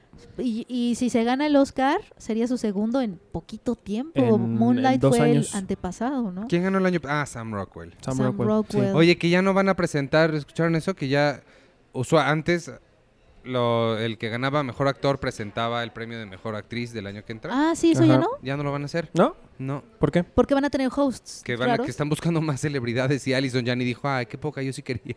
Alison Janney puso en Ah. su en un Instagram puso Ay, Chale. qué, qué, qué mala onda. A mí sí, yo, yo sí me siento triste porque yo sí tenía- estaba emocionada de presentar. O sea, lo que quieren es gente que traiga rating. Se les ¿no? hubiera Sí. ocurrido eso, hacerlo cuando Brie Larson se lo dio a, A Casey a Affleck. Casey Affleck con una cara de De- casi, de- ¿Qué pedo? Di que no se lo aventó acosador. así en la cara. Sí, ¿eh? o que no dijo algo. Ay, ¿saben de qué les puedo platicar? Vi el, que ese nunca, no, no, no sé si va a llegar a México, no creo. Ojalá, estaré padre. Eh, fui a Los Ángeles y vi el documental de Peter Jackson, que se llama They Shall Not Grow Old. Y es una restauración que hizo de pietaje de la Primera Guerra Mundial. Le dijeron a Peter, me recordó mucho a Roma, me recordó muchísimo a Roma, no porque esté remotamente tan buena, ni porque esté tan interesante, pero eh, esta discusión que tienes este, de que si es o no un blockbuster, no sé qué, viene porque para ti, Penny, tu definición de blockbuster es las herramientas con las que está hecha. Ajá. Entonces, a pesar de que esa no es la definición oficial de lo que significa blockbuster, pero eso no importa. Sí es. Para ti, tu definición es las herramientas con las que está hecha. Para mí, para mucha gente. Ok, no los que inventaron el término, pero ok. Pero para mucha gente. Por eso, pero no los que inventaron el No término. importa, las palabras cambian, de, ¡Ya! cambian, de- cambian de concepto. Está bien. El punto es que este Cuarón utilizó una, una historia muy personal, extremadamente personal, y le aventó todas las herramientas que tuvo del cine mega comercial de gran presupuesto. ¿Estás de acuerdo? O sea, de los blockbusters. Sí. Este. Lo mismo hizo a Peter Jackson, le, le llegaron con un montón de pitaje de la Primera Guerra Mundial y le dijeron, toma, haz algo. No sabemos qué, nada más ponte creativo. Y está Ponte bien padre. creativo. Sí, así tal cual. Le dieron un montón de dinero, le dieron ese pietaje y le dijeron, haz algo. Y él, el documental empieza con él hablando como que, pues tratando de averiguar qué hacer con esto.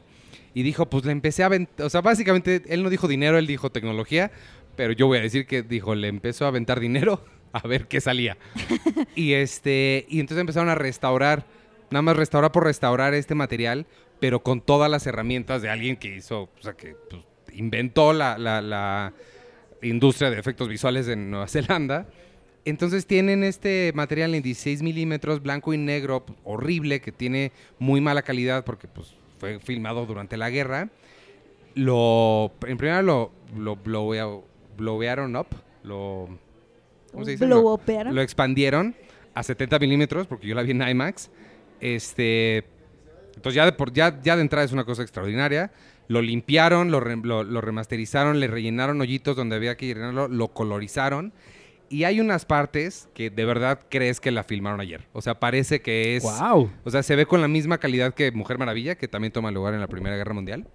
Y sí dices, es, es impresionante lo que hicieron. Sí hay momentos en los que las caras, sobre todo los rostros, parecen un poquito a mi- al, al videojuego, al Red Dead Redemption. Ujú.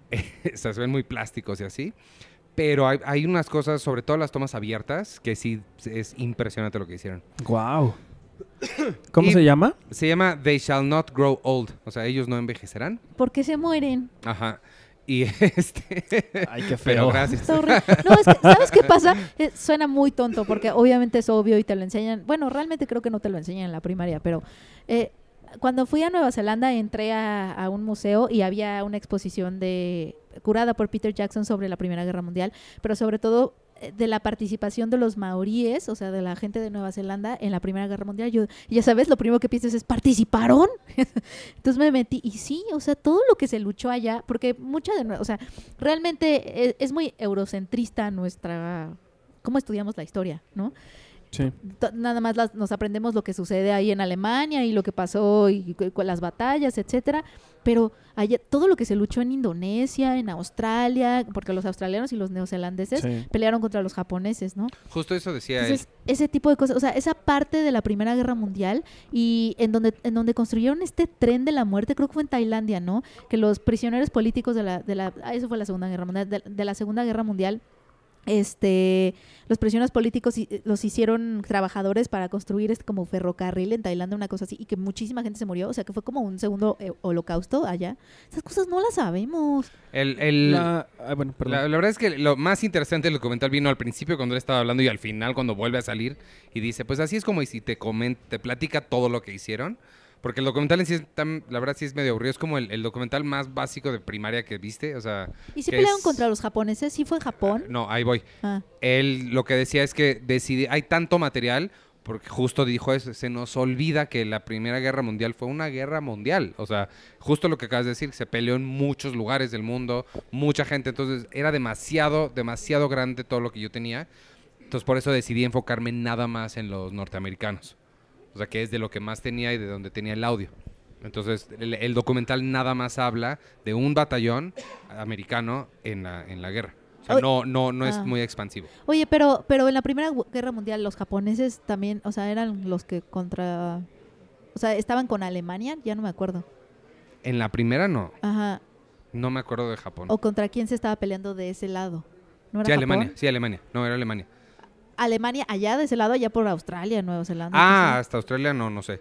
No, el, el- el documental está situado en Ah, no, sí, yo sé, pero te estoy preguntando a ti por Ah, no, sabías. pues no sé. No, yo no sé. Oye, pero me ¿Por- acordé ¿Quiénes ahorita son los de... países de la Primera Guerra Mundial? Ay, no me acuerdo. Sí es Alemania, pero no me acuerdo quiénes son los otros. con el Ahorita te digo. Ah, Rusia. Pero yo lo que, lo que me acordé de, de lo que decías ahorita es de la serie esta de, de Pacific, de HBO, que la produjo Tom Hanks y, y Steven Spielberg, que hablan de, de la parte de, de la invasión norteamericana en esa área de, de- del Pacífico, pues, de, de- Asia, de, todo esto.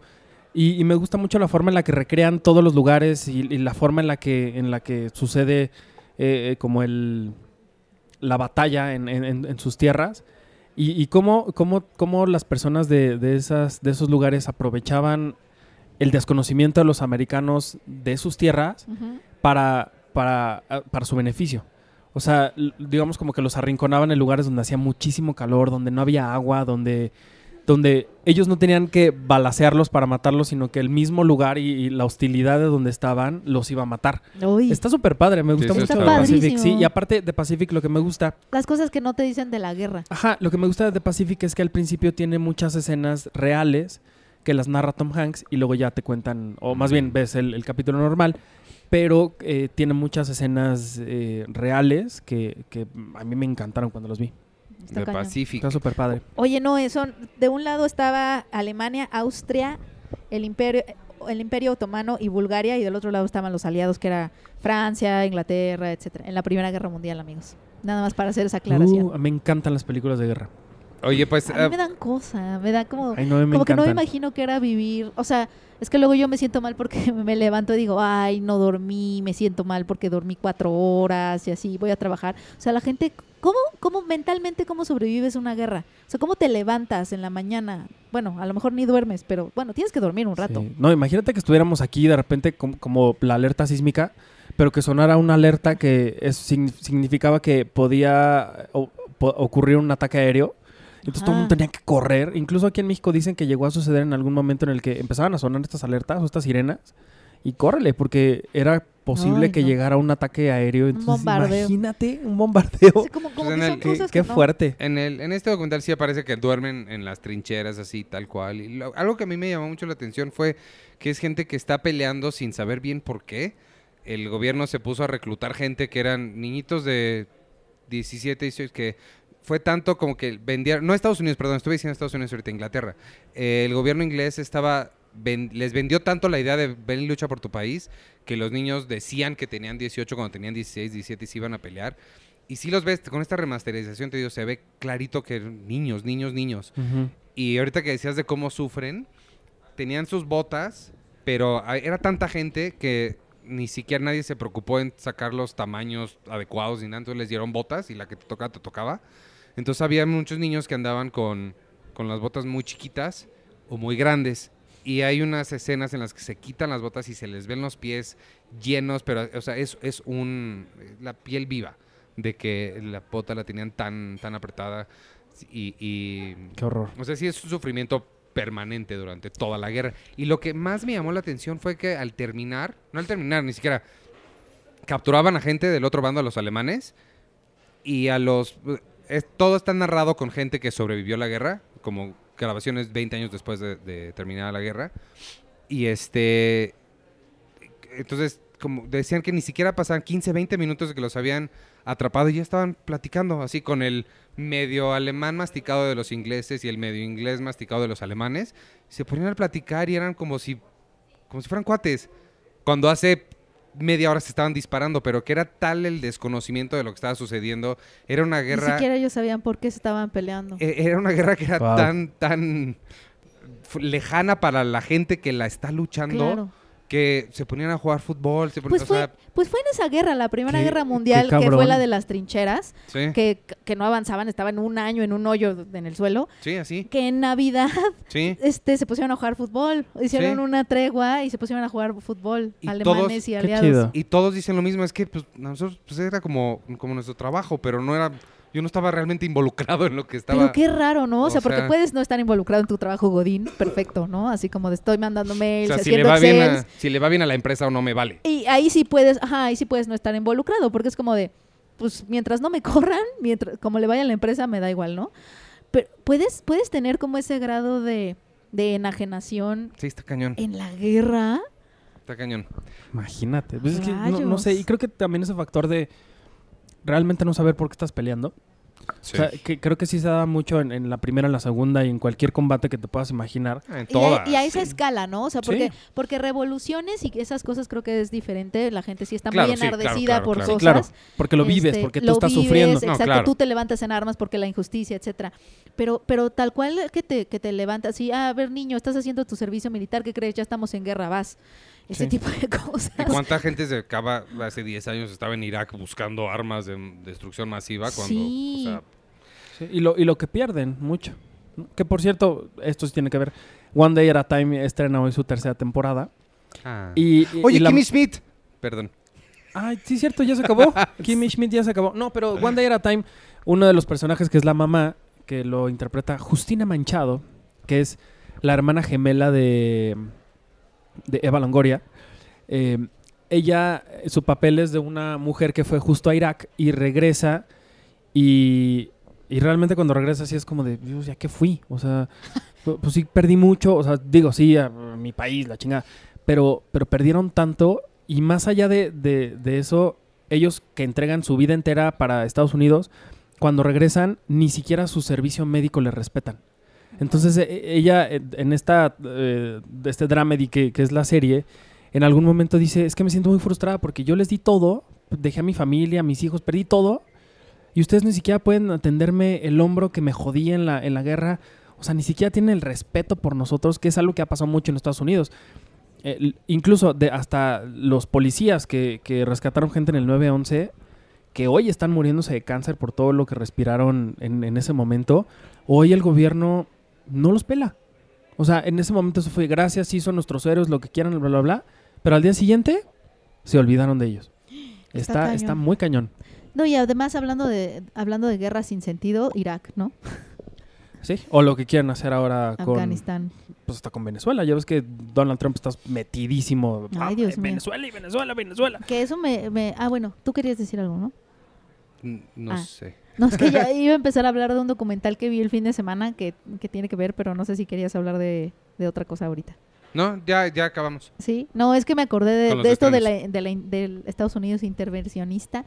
Vi un documental en Netflix que se llama, eh, bueno, al parecer va a ser una serie de documentales centrados en músicos o en la música, que se llama Remastered. Y el primer, el primer documental, bueno, el primer episodio documental o película documental, que son cortos realmente, son como muy al punto, muy didácticos, es sobre este cantante, cantautor chileno que se llamaba Víctor Jara, al que mataron en la, en la pues cuando hubo el golpe de estado que estaba Salvador Allende en Chile y se atrincheró en la casa en la casa de moneda Sí. y llegó Pinochet y con el ejército y pues se suicidó, etcétera, etcétera, y, y subió Pinochet como dictador. En el primer día eh, en que estuvo Augusto Pinochet, el ejército fue a la universidad, sacó maestros, artistas, pues intelectuales, se los llevó a... a- A chingar a su madre. no, a al Estadio Chile, que estaba, se los llevaron al Estadio Chile y ahí estuvieron como cinco días. Eh, los torturaron, a muchos los mataron, hay supervivientes. Fue una masacre, ¿no? Se le conoce como la masacre del Estadio Chile. Y uno de los que mataron ahí y torturaron fue a Víctor Jara, porque era, ya sabes, este cantautor que primero empezó con canciones de amor, ¿no?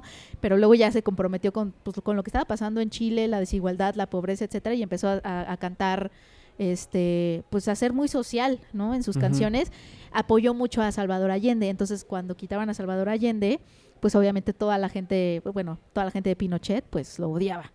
Entonces le hicieron unas cosas horribles y el documental habla, sigue, habla de eso, te presenta lo que pasó, o sea, te cuenta lo que pasó, que se lo llevaron al, estadio y luego eh, hablan con la viuda, que hasta la fecha sigue buscando como la justicia para Víctor Jara.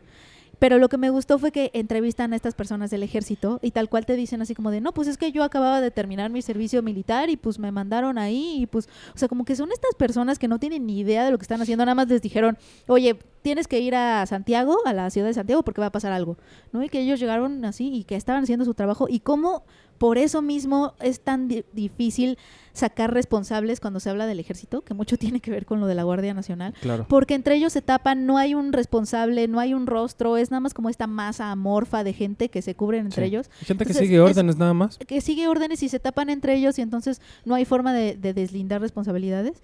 Entonces, eh, está muy interesante el documental, muy didáctico porque llega un punto en que hablan con el que es- eh, al final señalan varios a un comandante que vive en Estados Unidos y sigue ahí, tú crees que, está feliz de la vida, pero hablan con él, o sea, el, el documental lo, lo entrevista y él a la Órale. cámara dice, yo no fui, ellos están inventando, yo no fui, yo ni siquiera estuve en el estadio y luego cortan a otros entrevistados y sí, yo lo vi ahí, él estaba ahí y al final hasta lo hacen tomar frente a la cámara una prueba de polígrafo para ver si está mintiendo o no. Está, está bueno, o sea, Órale. está didáctico. Está buena esa serie, la voy a seguir viendo, pero, pero sí. ¿Todos son, van a ser personajes latinos? Eh, Me parece que sí, porque creo que va a haber uno de Bob Marley, o ya hay uno de Bob Marley. Digo, de, de, de su- de sudamericanos. Bueno, porque Bob Marley es jamaiquino, sí. No lo sé. No sé si van a ser todos sudamericanos o, o, Ok. o va a ser como de... Ajá. Esas historias son muy buenas. Esa de Víctor Jara de verdad está, está muy buena. O sea, yo, no sé porque ni sí te quién- yo nunca lo había escuchado. No, no, no. Ah, Yo, um, yo, Yo mi tampoco. papá Me- suena mucho el nombre, de pero- él, ajá, me habló de él, pero su historia sí está bien triste porque Sí sí, lo, masacran ahí y antes de que se lo llevaran a, a- pues a, porque lo torturan y todo, o sea, sí te Ujú. cuentan ahí horrible, escribió un último verso ahí en el, en el, en el estadio, Órale. que ahí anda- te lo ponen en el documental. Muy Órale. intenso. Qué padre. ¿Ven por qué siempre dicen que cuando Checo no está hablamos de cosas? Ya sé. Sí. Eh, El podcast de Y- Cine Premier se convierte en el de proceso. Y lo que, lo que tampoco hay, así que lo vas a tener que hacer tú, es el, el jingle. Uy. Uy. Ay, oye, no. ¿Qué Oye, fue eso? Oye, era Cine Premier impresa. Ay, pero no la... ah, No la manita. trajimos. ¿Hoy? Manita, manita. Pues sí, porque ella, manita, manita, Manita, el manita. afilador. Oye, que, perdónenme, pero Laura Zapata se unió a esta lista de gente aberrante que ha estado criticando a Yalitza Pero Aparicio. no entiendo eso. Le preguntaron. No se tendrá porque la prensa le pregunta a Laura Zapata su opinión de algo. Pero total de que le preguntan, oye Laura, ¿qué opinas del éxito de Yalitza Aparicio? No sé qué. Y esta señora ridícula, no voy a utilizar otras palabras ofensivas, pero dijo, ay, pues la suerte de la fea. Y se voltea y dice, jaja, no es cierto. Dios. Entonces, Oye, pero Yalitza está bien bonita. A, mí también se me hace bonita. A pero mí se que- me hace muy guapa, pero ¿qué le pasa? O sea, no manches, no puedes decir esas cosas. Igual. Yuri, igual Yuri diciéndole que, que Yuri, la cantante, que, Sí, ¿Quién es Yuri? ¿Qué es un Yuri? que- no, a lo mejor hay gente que no sabe quién es Yuri, Sí, no sí, lo sí. sé. No, sí, por eso me Este, dio risa. eh, que dijo que le sorprendía que Yalitza estuviera en donde está porque usualmente para llegar a esos lugares y, y ser lo que está haciendo ella, pues uno tiene que ser guapa, bonita, de buena figura y elegante, no sé qué. O sea, dando a entender que ella era lo opuesto. Y qué bueno y que, que ella aún no. así. Sí. Ajá. Es como de.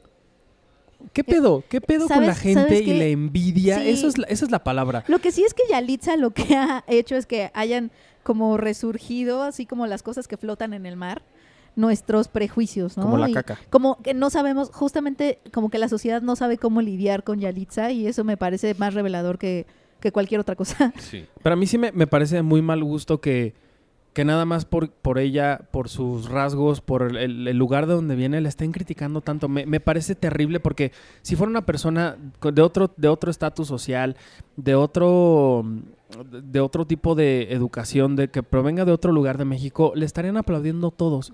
Y eso me parece aberrante que alguien juzgue a una persona nada más por sus rasgos y por, y por de dónde viene.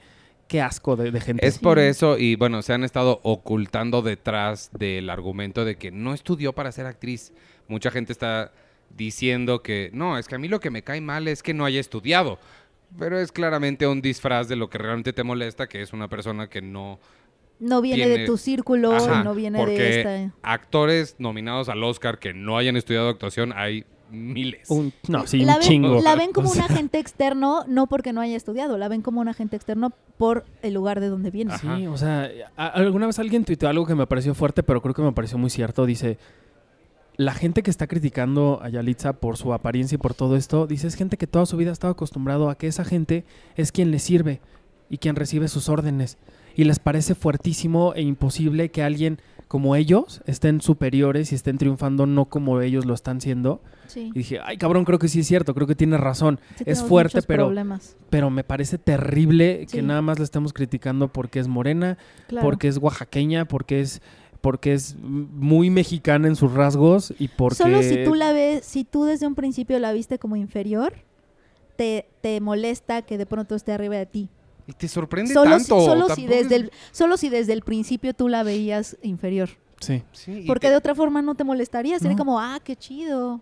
No, pues sí, está, está muy cañona, ¿no? Pues no sé, a mí a veces me da gusto que al menos yo o, u otras personas de, mi- de mis generaciones arriba o abajo cercanas toman como muchas cosas tan normal como de, ah, pues qué chingón, ah, pues sí, le gustan los hombres, ah, qué padre, ah, pues sí, mira, no quiere tener hijos, ah, mira, no sé qué, sí, es eh, morena.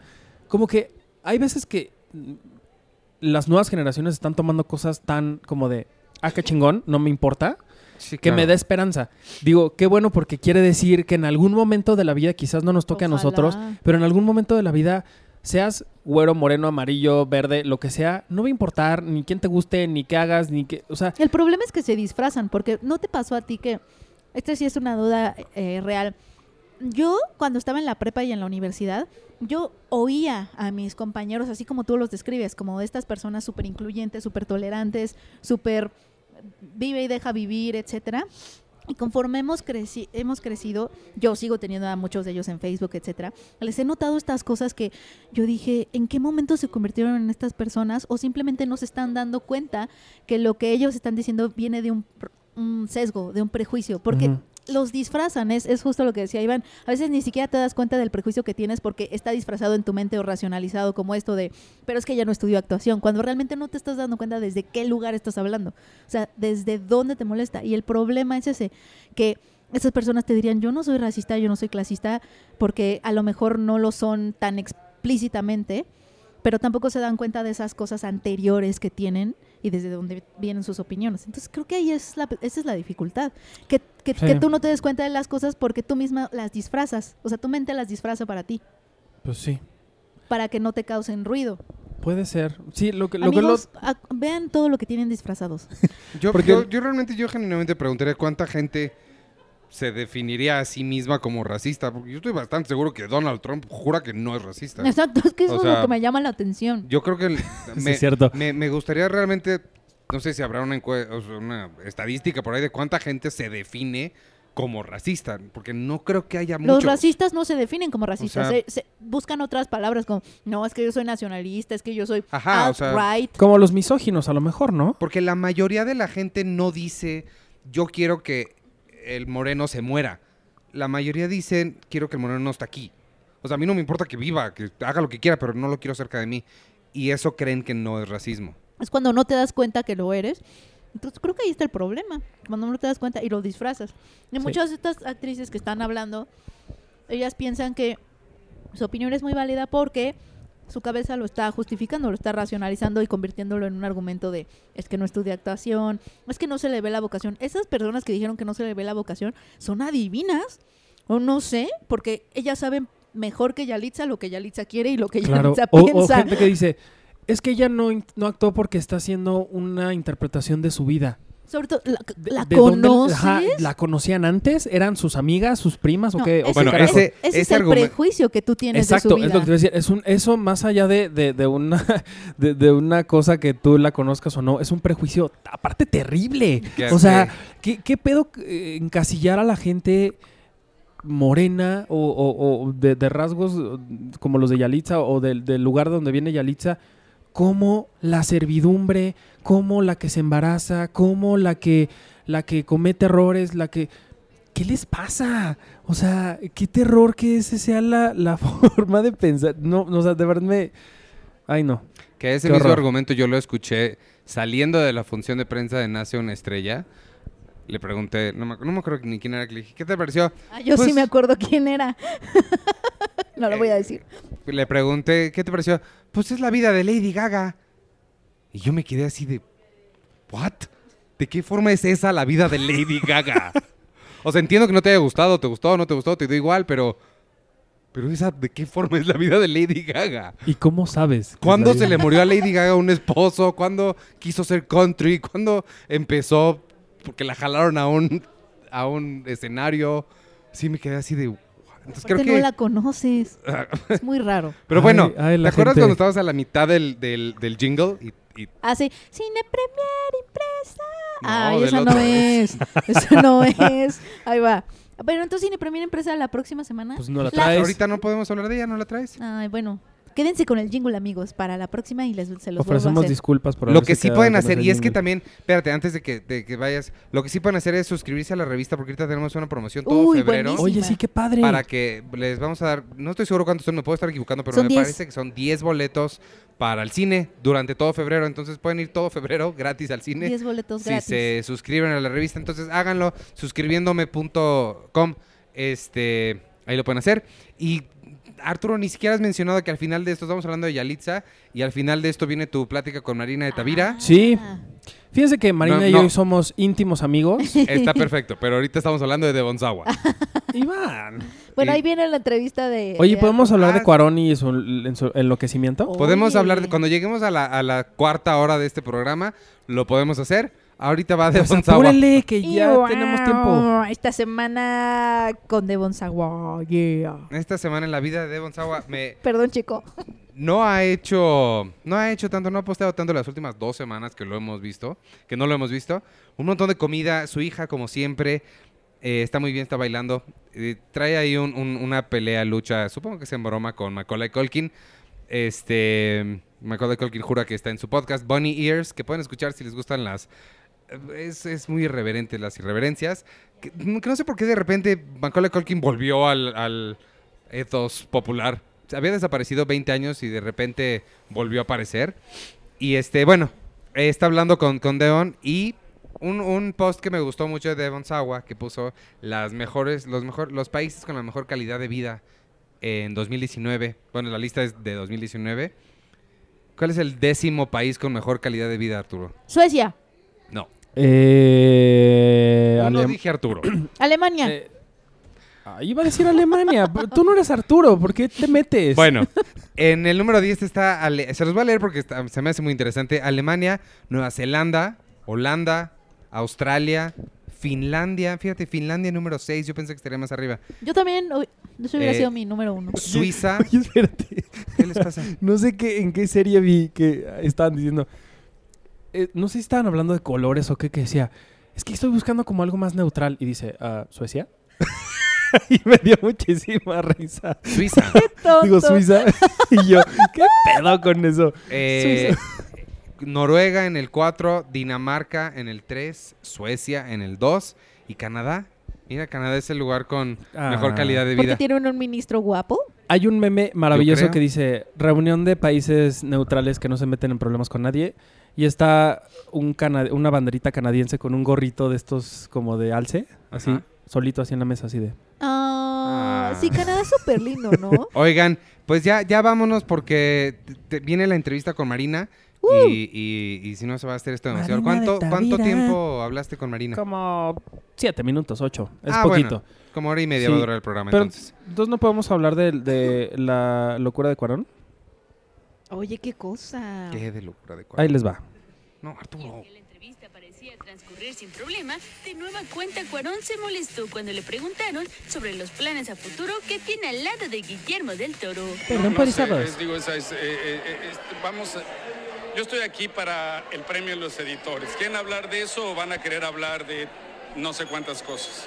para hablar de eso y de todos sus logros. Este, esta semana llegó una mujer, ya, aparentemente una de víctimas. Bueno, con permiso, ya me aburrí. que decir a todos los latinos? No Ahí se, ahí se dio la se vuelta fue. y se fue porque le preguntaron de su proyecto con Lidia Cacho. Es- lo que ustedes están buscando es nota, se llama tabloide. Está que lo que están buscando es la nota, porque son unos tabloides. me llama mucho la atención la actitud que tiene Alfonso Cuarón. Yo pensaba que nada más era con la prensa mexicana en México, pero esto está ocurriendo con prensa latina en Estados ¿Pero Unidos. qué le preguntaron? Le preguntaron, además de Roma, le preguntaron sobre su proyecto que está produciendo junto con Guillermo del Toro, que es la adaptación del libro de Lidia Cacho, Los demonios del Edén, que ellos van a hacer una versión, una, una, fi- una ficción que la va a dirigir Patricia Rigen. A mí me habían contado en Morel, que en Morelia le preguntaron sobre esto después de hablar evidentemente de Roma y contestó no así, sino mucho más grosero Mucho que él- más grosero. de que él no venía a hablar de esas cosas y que qué falta de respeto y que quién sabe qué y bla, bla, bla. Y de hecho, me dijeron que... Mucho más, pero ¿por qué? Porque No yo pensé sé. que como hace poco salió una de las víctimas de hablar, ¿viste esa entrevista? Pues eso fue lo que le preguntaron. Que, que no, hay una de las víctimas de, de estas personas, eh, eh, el libro de los demonios del Edén narra toda esta red de pederastas y de abusos infantiles que se cometieron por este señor de la mezclilla, ¿cómo se llama? Eh, Curi. Eh, Es- no me acuerdo. eh, bueno, es una denuncia, ¿no? Y por eso Lidia Cacho, pues, este, la persiguieron, la acaban de pedir disculpas hace poquito, etcétera, el Estado. Y entonces una de las víctimas salió a decir que no quería que hicieran la película porque era como invasión a su privacidad, que de hecho el libro se había escrito sin su consentimiento, etcétera. Y yo pensé que por eso se había molestado, pero en Morelia no había pasado eso. No, en Morelia no. Y, y digo que fue una falta de respeto. De hecho, él pidió que vetaran al periodista y al medio que le había preguntado eso. Al día siguiente se le olvidó. Porque al parecer lo que me comentan es que Cuarón es así, es muy visceral. Y hoy puede estar de buenas, te contesta bien, mañana te contesta, le preguntas lo mismo y te escupe en la cara de, pero aparte de es, una, es enojado. una pregunta válida. o es lo que iba a preguntar. ¿Por qué es falta de respeto No preguntarle sé. de... De su de futuro, otro de sus otros proyecto. proyectos. Aparte, O sea, es falta de respeto preguntarle de, oye, ¿tu hija en qué escuela va? ajá, o- Pero pues... Lo que me sorprende y lo que les decía es, yo pensaba que esta actitud era nada más en México con los medios mexicanos, pero ya me di cuenta que es esta actitud con los medios latinos, Latinos que, están, que, está- es- que, est- que están en Estados Unidos. Porque si Variety Sí. le hubiera preguntado esto, o The Hollywood Reporter, o cualquier medio que los lectores votantes de la academia leen, Cuarón hubiera dado una, una entrevista de tres horas, ¿no? Me sorprende mucho cómo se está comportando, que ya ni siquiera lo oculta. O sea, sabíamos de, por ahí como por rumorcillos y por gente que ha trabajado cercana a él que se comportaba así de repente, pero era como en la intimidad, ¿no? Como que, pues bueno, bueno, pues cada quien sus locuras, sus mamonerías, lo que quieras. Pero me preocupa que ya lo está externando de una forma. Pero- ya, o sea, ya, ya le importa poco si grita, si ofende, si se pone así. Y qué tristeza, porque estás hablando de una persona que debería ser sumamente sensible por una película como Roma, por ejemplo. Y que esté reaccionando de esta forma me, me, me llama mucho la atención. A mí no, Ah, no, no, yo no, yo no creo que, nada más para matizar un poquito, creo que es, no sabemos si a Variety le hubiera contestado así o no. También estoy de acuerdo contigo, creo que no lo hubiera hecho, pero es irrelevante eso, es irrelevante a quién le conteste bien. No tiene por qué hablarle así a nadie. O ¿Sabes, sea, ¿sabes, mm, ¿Sabes qué pasa? O sea, yo, Pues sí, sí. yo sí entiendo el lado en donde a veces la prensa sí es grosera, ¿no? Hemos Claro, estado, hemos sí. estado, creo que todos en coberturas en donde, te- te- o sea, la verdad Sí, te da claro, muchísima pena ajena que el, cómo, le, cómo el camarógrafo de al lado le habla al talento, ¿no? Hacer, Sí. "Shh, shh, shh, oye, ya sabes. ¿Y esa cosas. quién es? Y no sé ¿Y O los mismos es? O tú, periodistas "Oye, preguntando ¿y cosas. Por qué, ¿Y por qué esto? No sé, o sea, el tono, ¿no? Yo- sí entiendo, o sea, entiendo esa parte.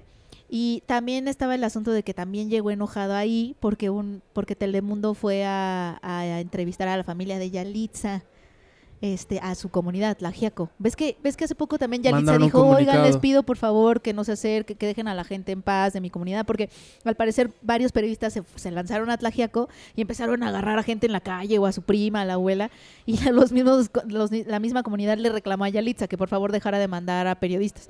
Entonces obviamente Yalitza salió a decir, hace poquito también, ¿no? En una que conferencia. por favor respetaran, etcétera. Y yo y también Alfonso llegó enojado a este evento que fue el- la premiación de los editores.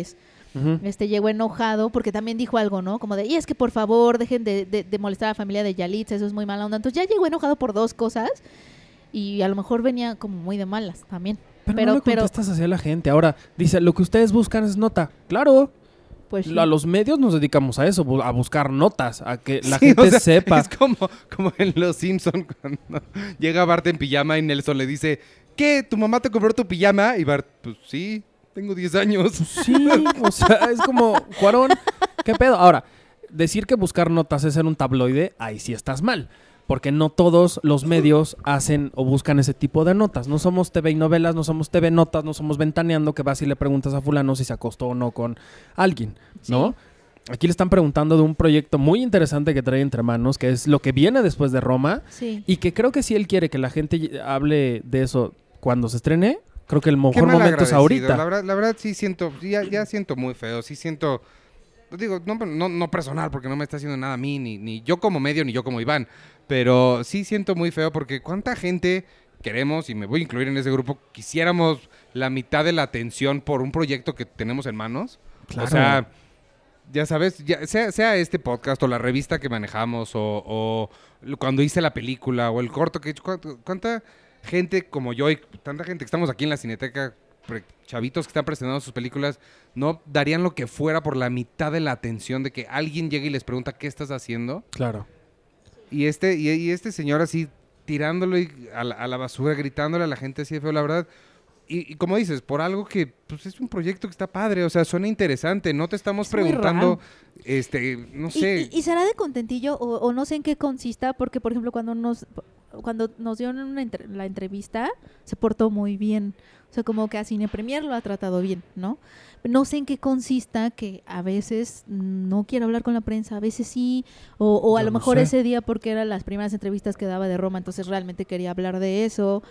o- y conforme empezó a pasar como toda la temporada de entrevistas desde Toronto hasta ahorita, a lo Sí. mejor ya está un poco harto, no sé en qué consista. Pues o sea, sí está... Yo tampoco sé, lo que, lo que yo coincido es con esta decepción de Cuarón, no mames, o sea, más allá de que seas un mexicano o no, eres un cineasta muy talentoso que no sé si deberías de manchar tu imagen con eso. A final de cuentas, en 100 años la gente no va a saber de esto, va a ver tus películas y va a decir que eras un dios increíble de, la cinema- cinematografía, pero ahorita que tu gente y la gente que está viviendo contigo en tu vida, en tu realidad, va a tener como esta cosa de, ay, ¿no? O Y sea, tiene, tiene, tiene opciones. Tampoco es como que tiene que estar vendiendo la película porque si no nadie va a saber de ella. Y lo está obligando a la distribuidora a hacer. O sea, es Alfonso Cuarón. Si él dice yo no voy a dar una sola entrevista, puede no dar una Yo- sola entrevista. Yo te diría que sí, y te voy a decir por qué, porque Netflix está empeñado en ganarse su Oscar.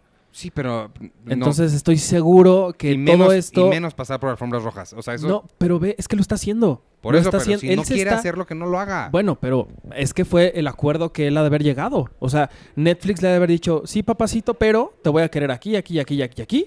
Y Mm. cuando Hollywood Reporter venga a México y te lleve a la taquería en la colonia Roma, vas a ir. Y vas a estar de buenas. Y vas a estar bien. Eh, pero ahí es, ¿por qué? Porque la gente que está leyendo estos medios es gente que va y vota por el Oscar.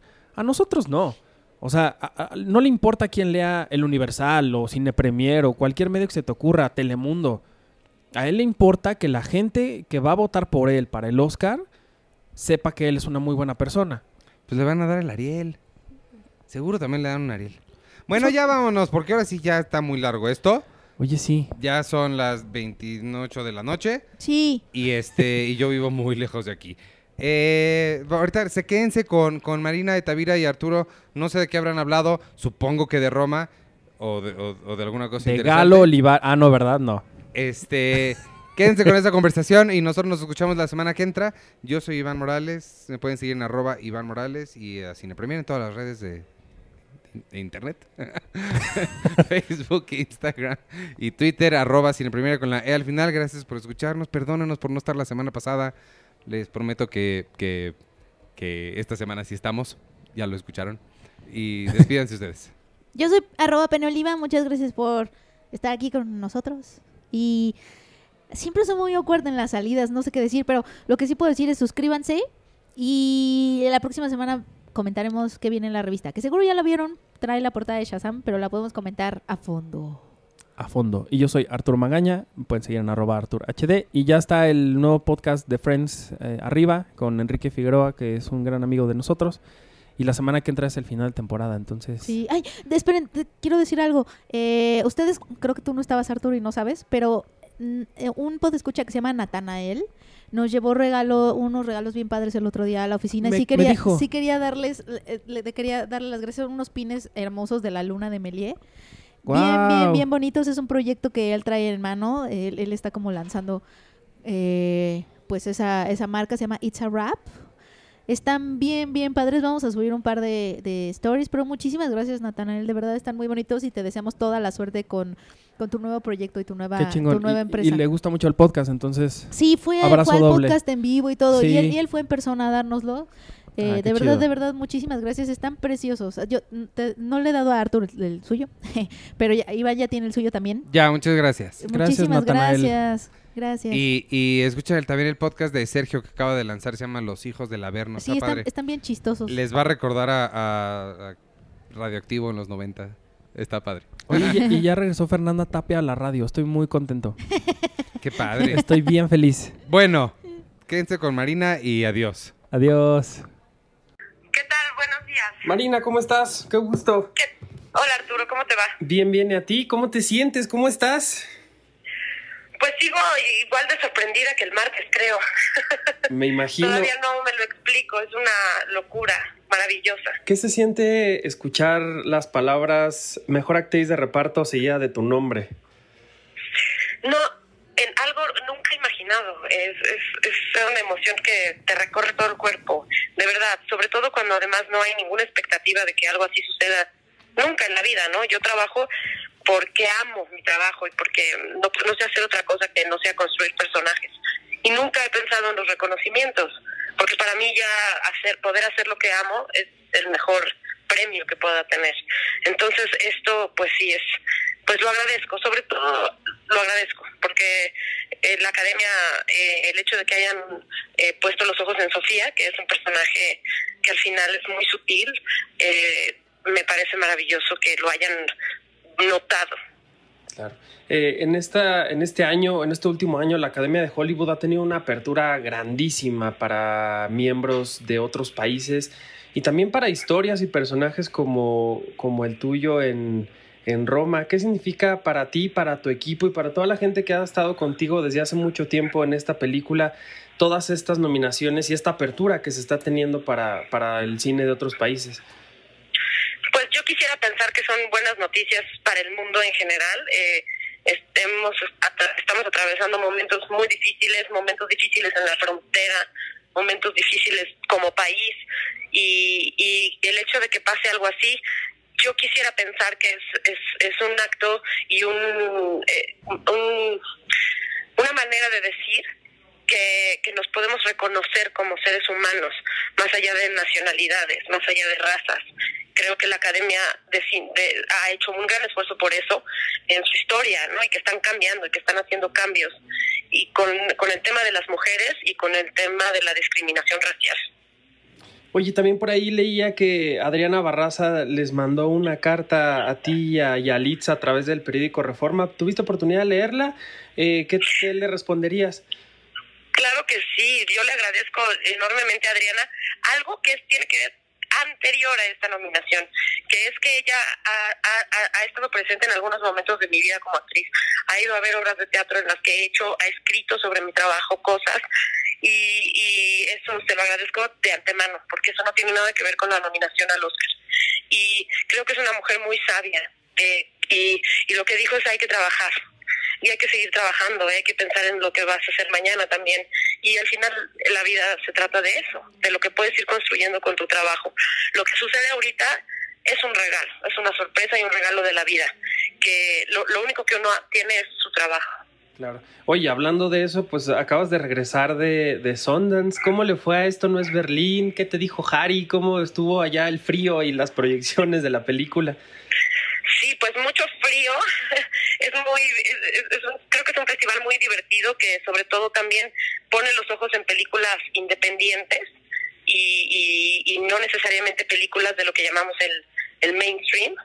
Y, y, y a mí, yo lo que más celebro de, de esto no es Berlín, es el trabajo de un grupo de chavos increíbles, talentosísimos, que están arrancando una carrera que yo le auguro mucho futuro, como Xavier Ponce de León, como Mauro Sánchez Navarro, como Jimena. Bueno, Jimena ya tiene una carrera también, pero están extraordinarios. Y esta es una película de ellos. Me llama mucho la atención que en todos tus proyectos siempre hay gente justo con este perfil que, que bueno, está empezando, pero que tiene mucho talento. El año pasado te pudimos ver en muchas, eh, en muchas grandes producciones. Ana y Bruno fue una de ellas, que también coincidía que mucho de su elenco, al menos los niños, pues eran novatos. ¿Qué le dices a esta gente que, que, que se junta contigo en estos proyectos, que apenas está empezando? ¿Y qué, qué consejo es el que les das para que pues no desistan en esta vida actoral? Pues desde que empecé a estudiar actuación, me decían mis maestros, la carrera de actuación es una carrera de resistencia. Hay que resistir muchas cosas eh, y mucha frustración y mucho rechazo. Estamos constantemente expuestos al rechazo todo el tiempo, en una audición, eh, con la opinión que tenga el público de nuestro trabajo, de todo, todo el tiempo estamos expuestos y les puede gustar hasta cómo no te vistes o como si te vestiste. Entonces hay que ten- hay que crear, curtirse y crear como una segunda piel que sepa resguardar lo verdaderamente importante, que es lo que te llevó a ser actor. Entonces constantemente hacer conexión con lo que te llevó a querer ser actor y no querer ser actor también por la razón equivocada. Porque si quieres ser actor para ser famoso, entonces no quieres ser actor, quieres ser famoso. Y son cosas distintas. En todo caso, ser famoso puede ser una consecuencia, pero también puede no. Entonces, ver muy bien por qué quieres ser actor. Así es. Esto ya es un poco también de, mi parte personal. Eh, tu personaje, Sofía, en, en Roma, representa a un gran número de mujeres mexicanas y quizás en todo el mundo que un día están luchando por, por salvar su, su matrimonio, su familia, y al día siguiente, con mucho más valor y con mucha más entrega, le dicen a sus hijos, no importa, vamos a salir adelante. ¿Cómo te sientes que a- Uy. el haber interpretado a este personaje y finalmente que el mundo esté reconociendo a, a esta gran mujer en la pantalla que tú le diste vida?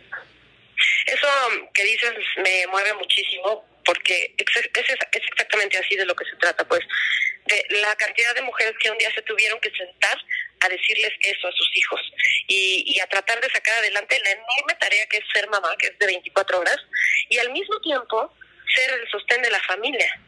Y, y además eh, con alegría, ¿no? Que, que eso es lo más complicado. Eh, hay muchas mujeres en esa situación, mucha, esa escena con los niños, de la mamá diciéndole eso se ha repetido hasta el cansancio en la historia de la humanidad. Me lo han venido a decir muchas veces hijos, los hijos que lo vivieron, ¿no? Y cómo les conmueve ese momento. Y, y yo creo que sí habla de, de la enorme fuerza que de pronto tienen las mujeres que son arrojadas a una situación así, porque algo, lo único que no puedes renunciar como madre es a ser madre. Claro. Oye, finalmente también, eh, ¿cómo te preparas para todo esto que viene, que ya no es parte de, de- de tu profesión, digámoslo, pero que tienes que estar en reuniones con la gente, eh, saludando a Tom Hanks y de repente volando de Los Ángeles a Nueva York y estando en México, pero ya te vas otra vez? ¿Cómo te preparas para esto? Supongo que a lo mejor Alfonso Carón te ha de haber dicho algo también por ahí. Pues eh, él está agotado también, ¿eh? lo, lo, lo, lo, lo que lo mejor de todo esto es la gente. Justamente es lo que la gente te dice de sus experiencias o de cómo reciben la película. Y lo demás, pues es parte de, no hay más que hacerlo. ¿no? Y todo el tiempo me digo, no hay para atrás. Es, súbete al avión, ve y hazlo y no te detengas realmente a pensarlo. Solo vívelo, porque como le digo a Yalitza, esto no se repite.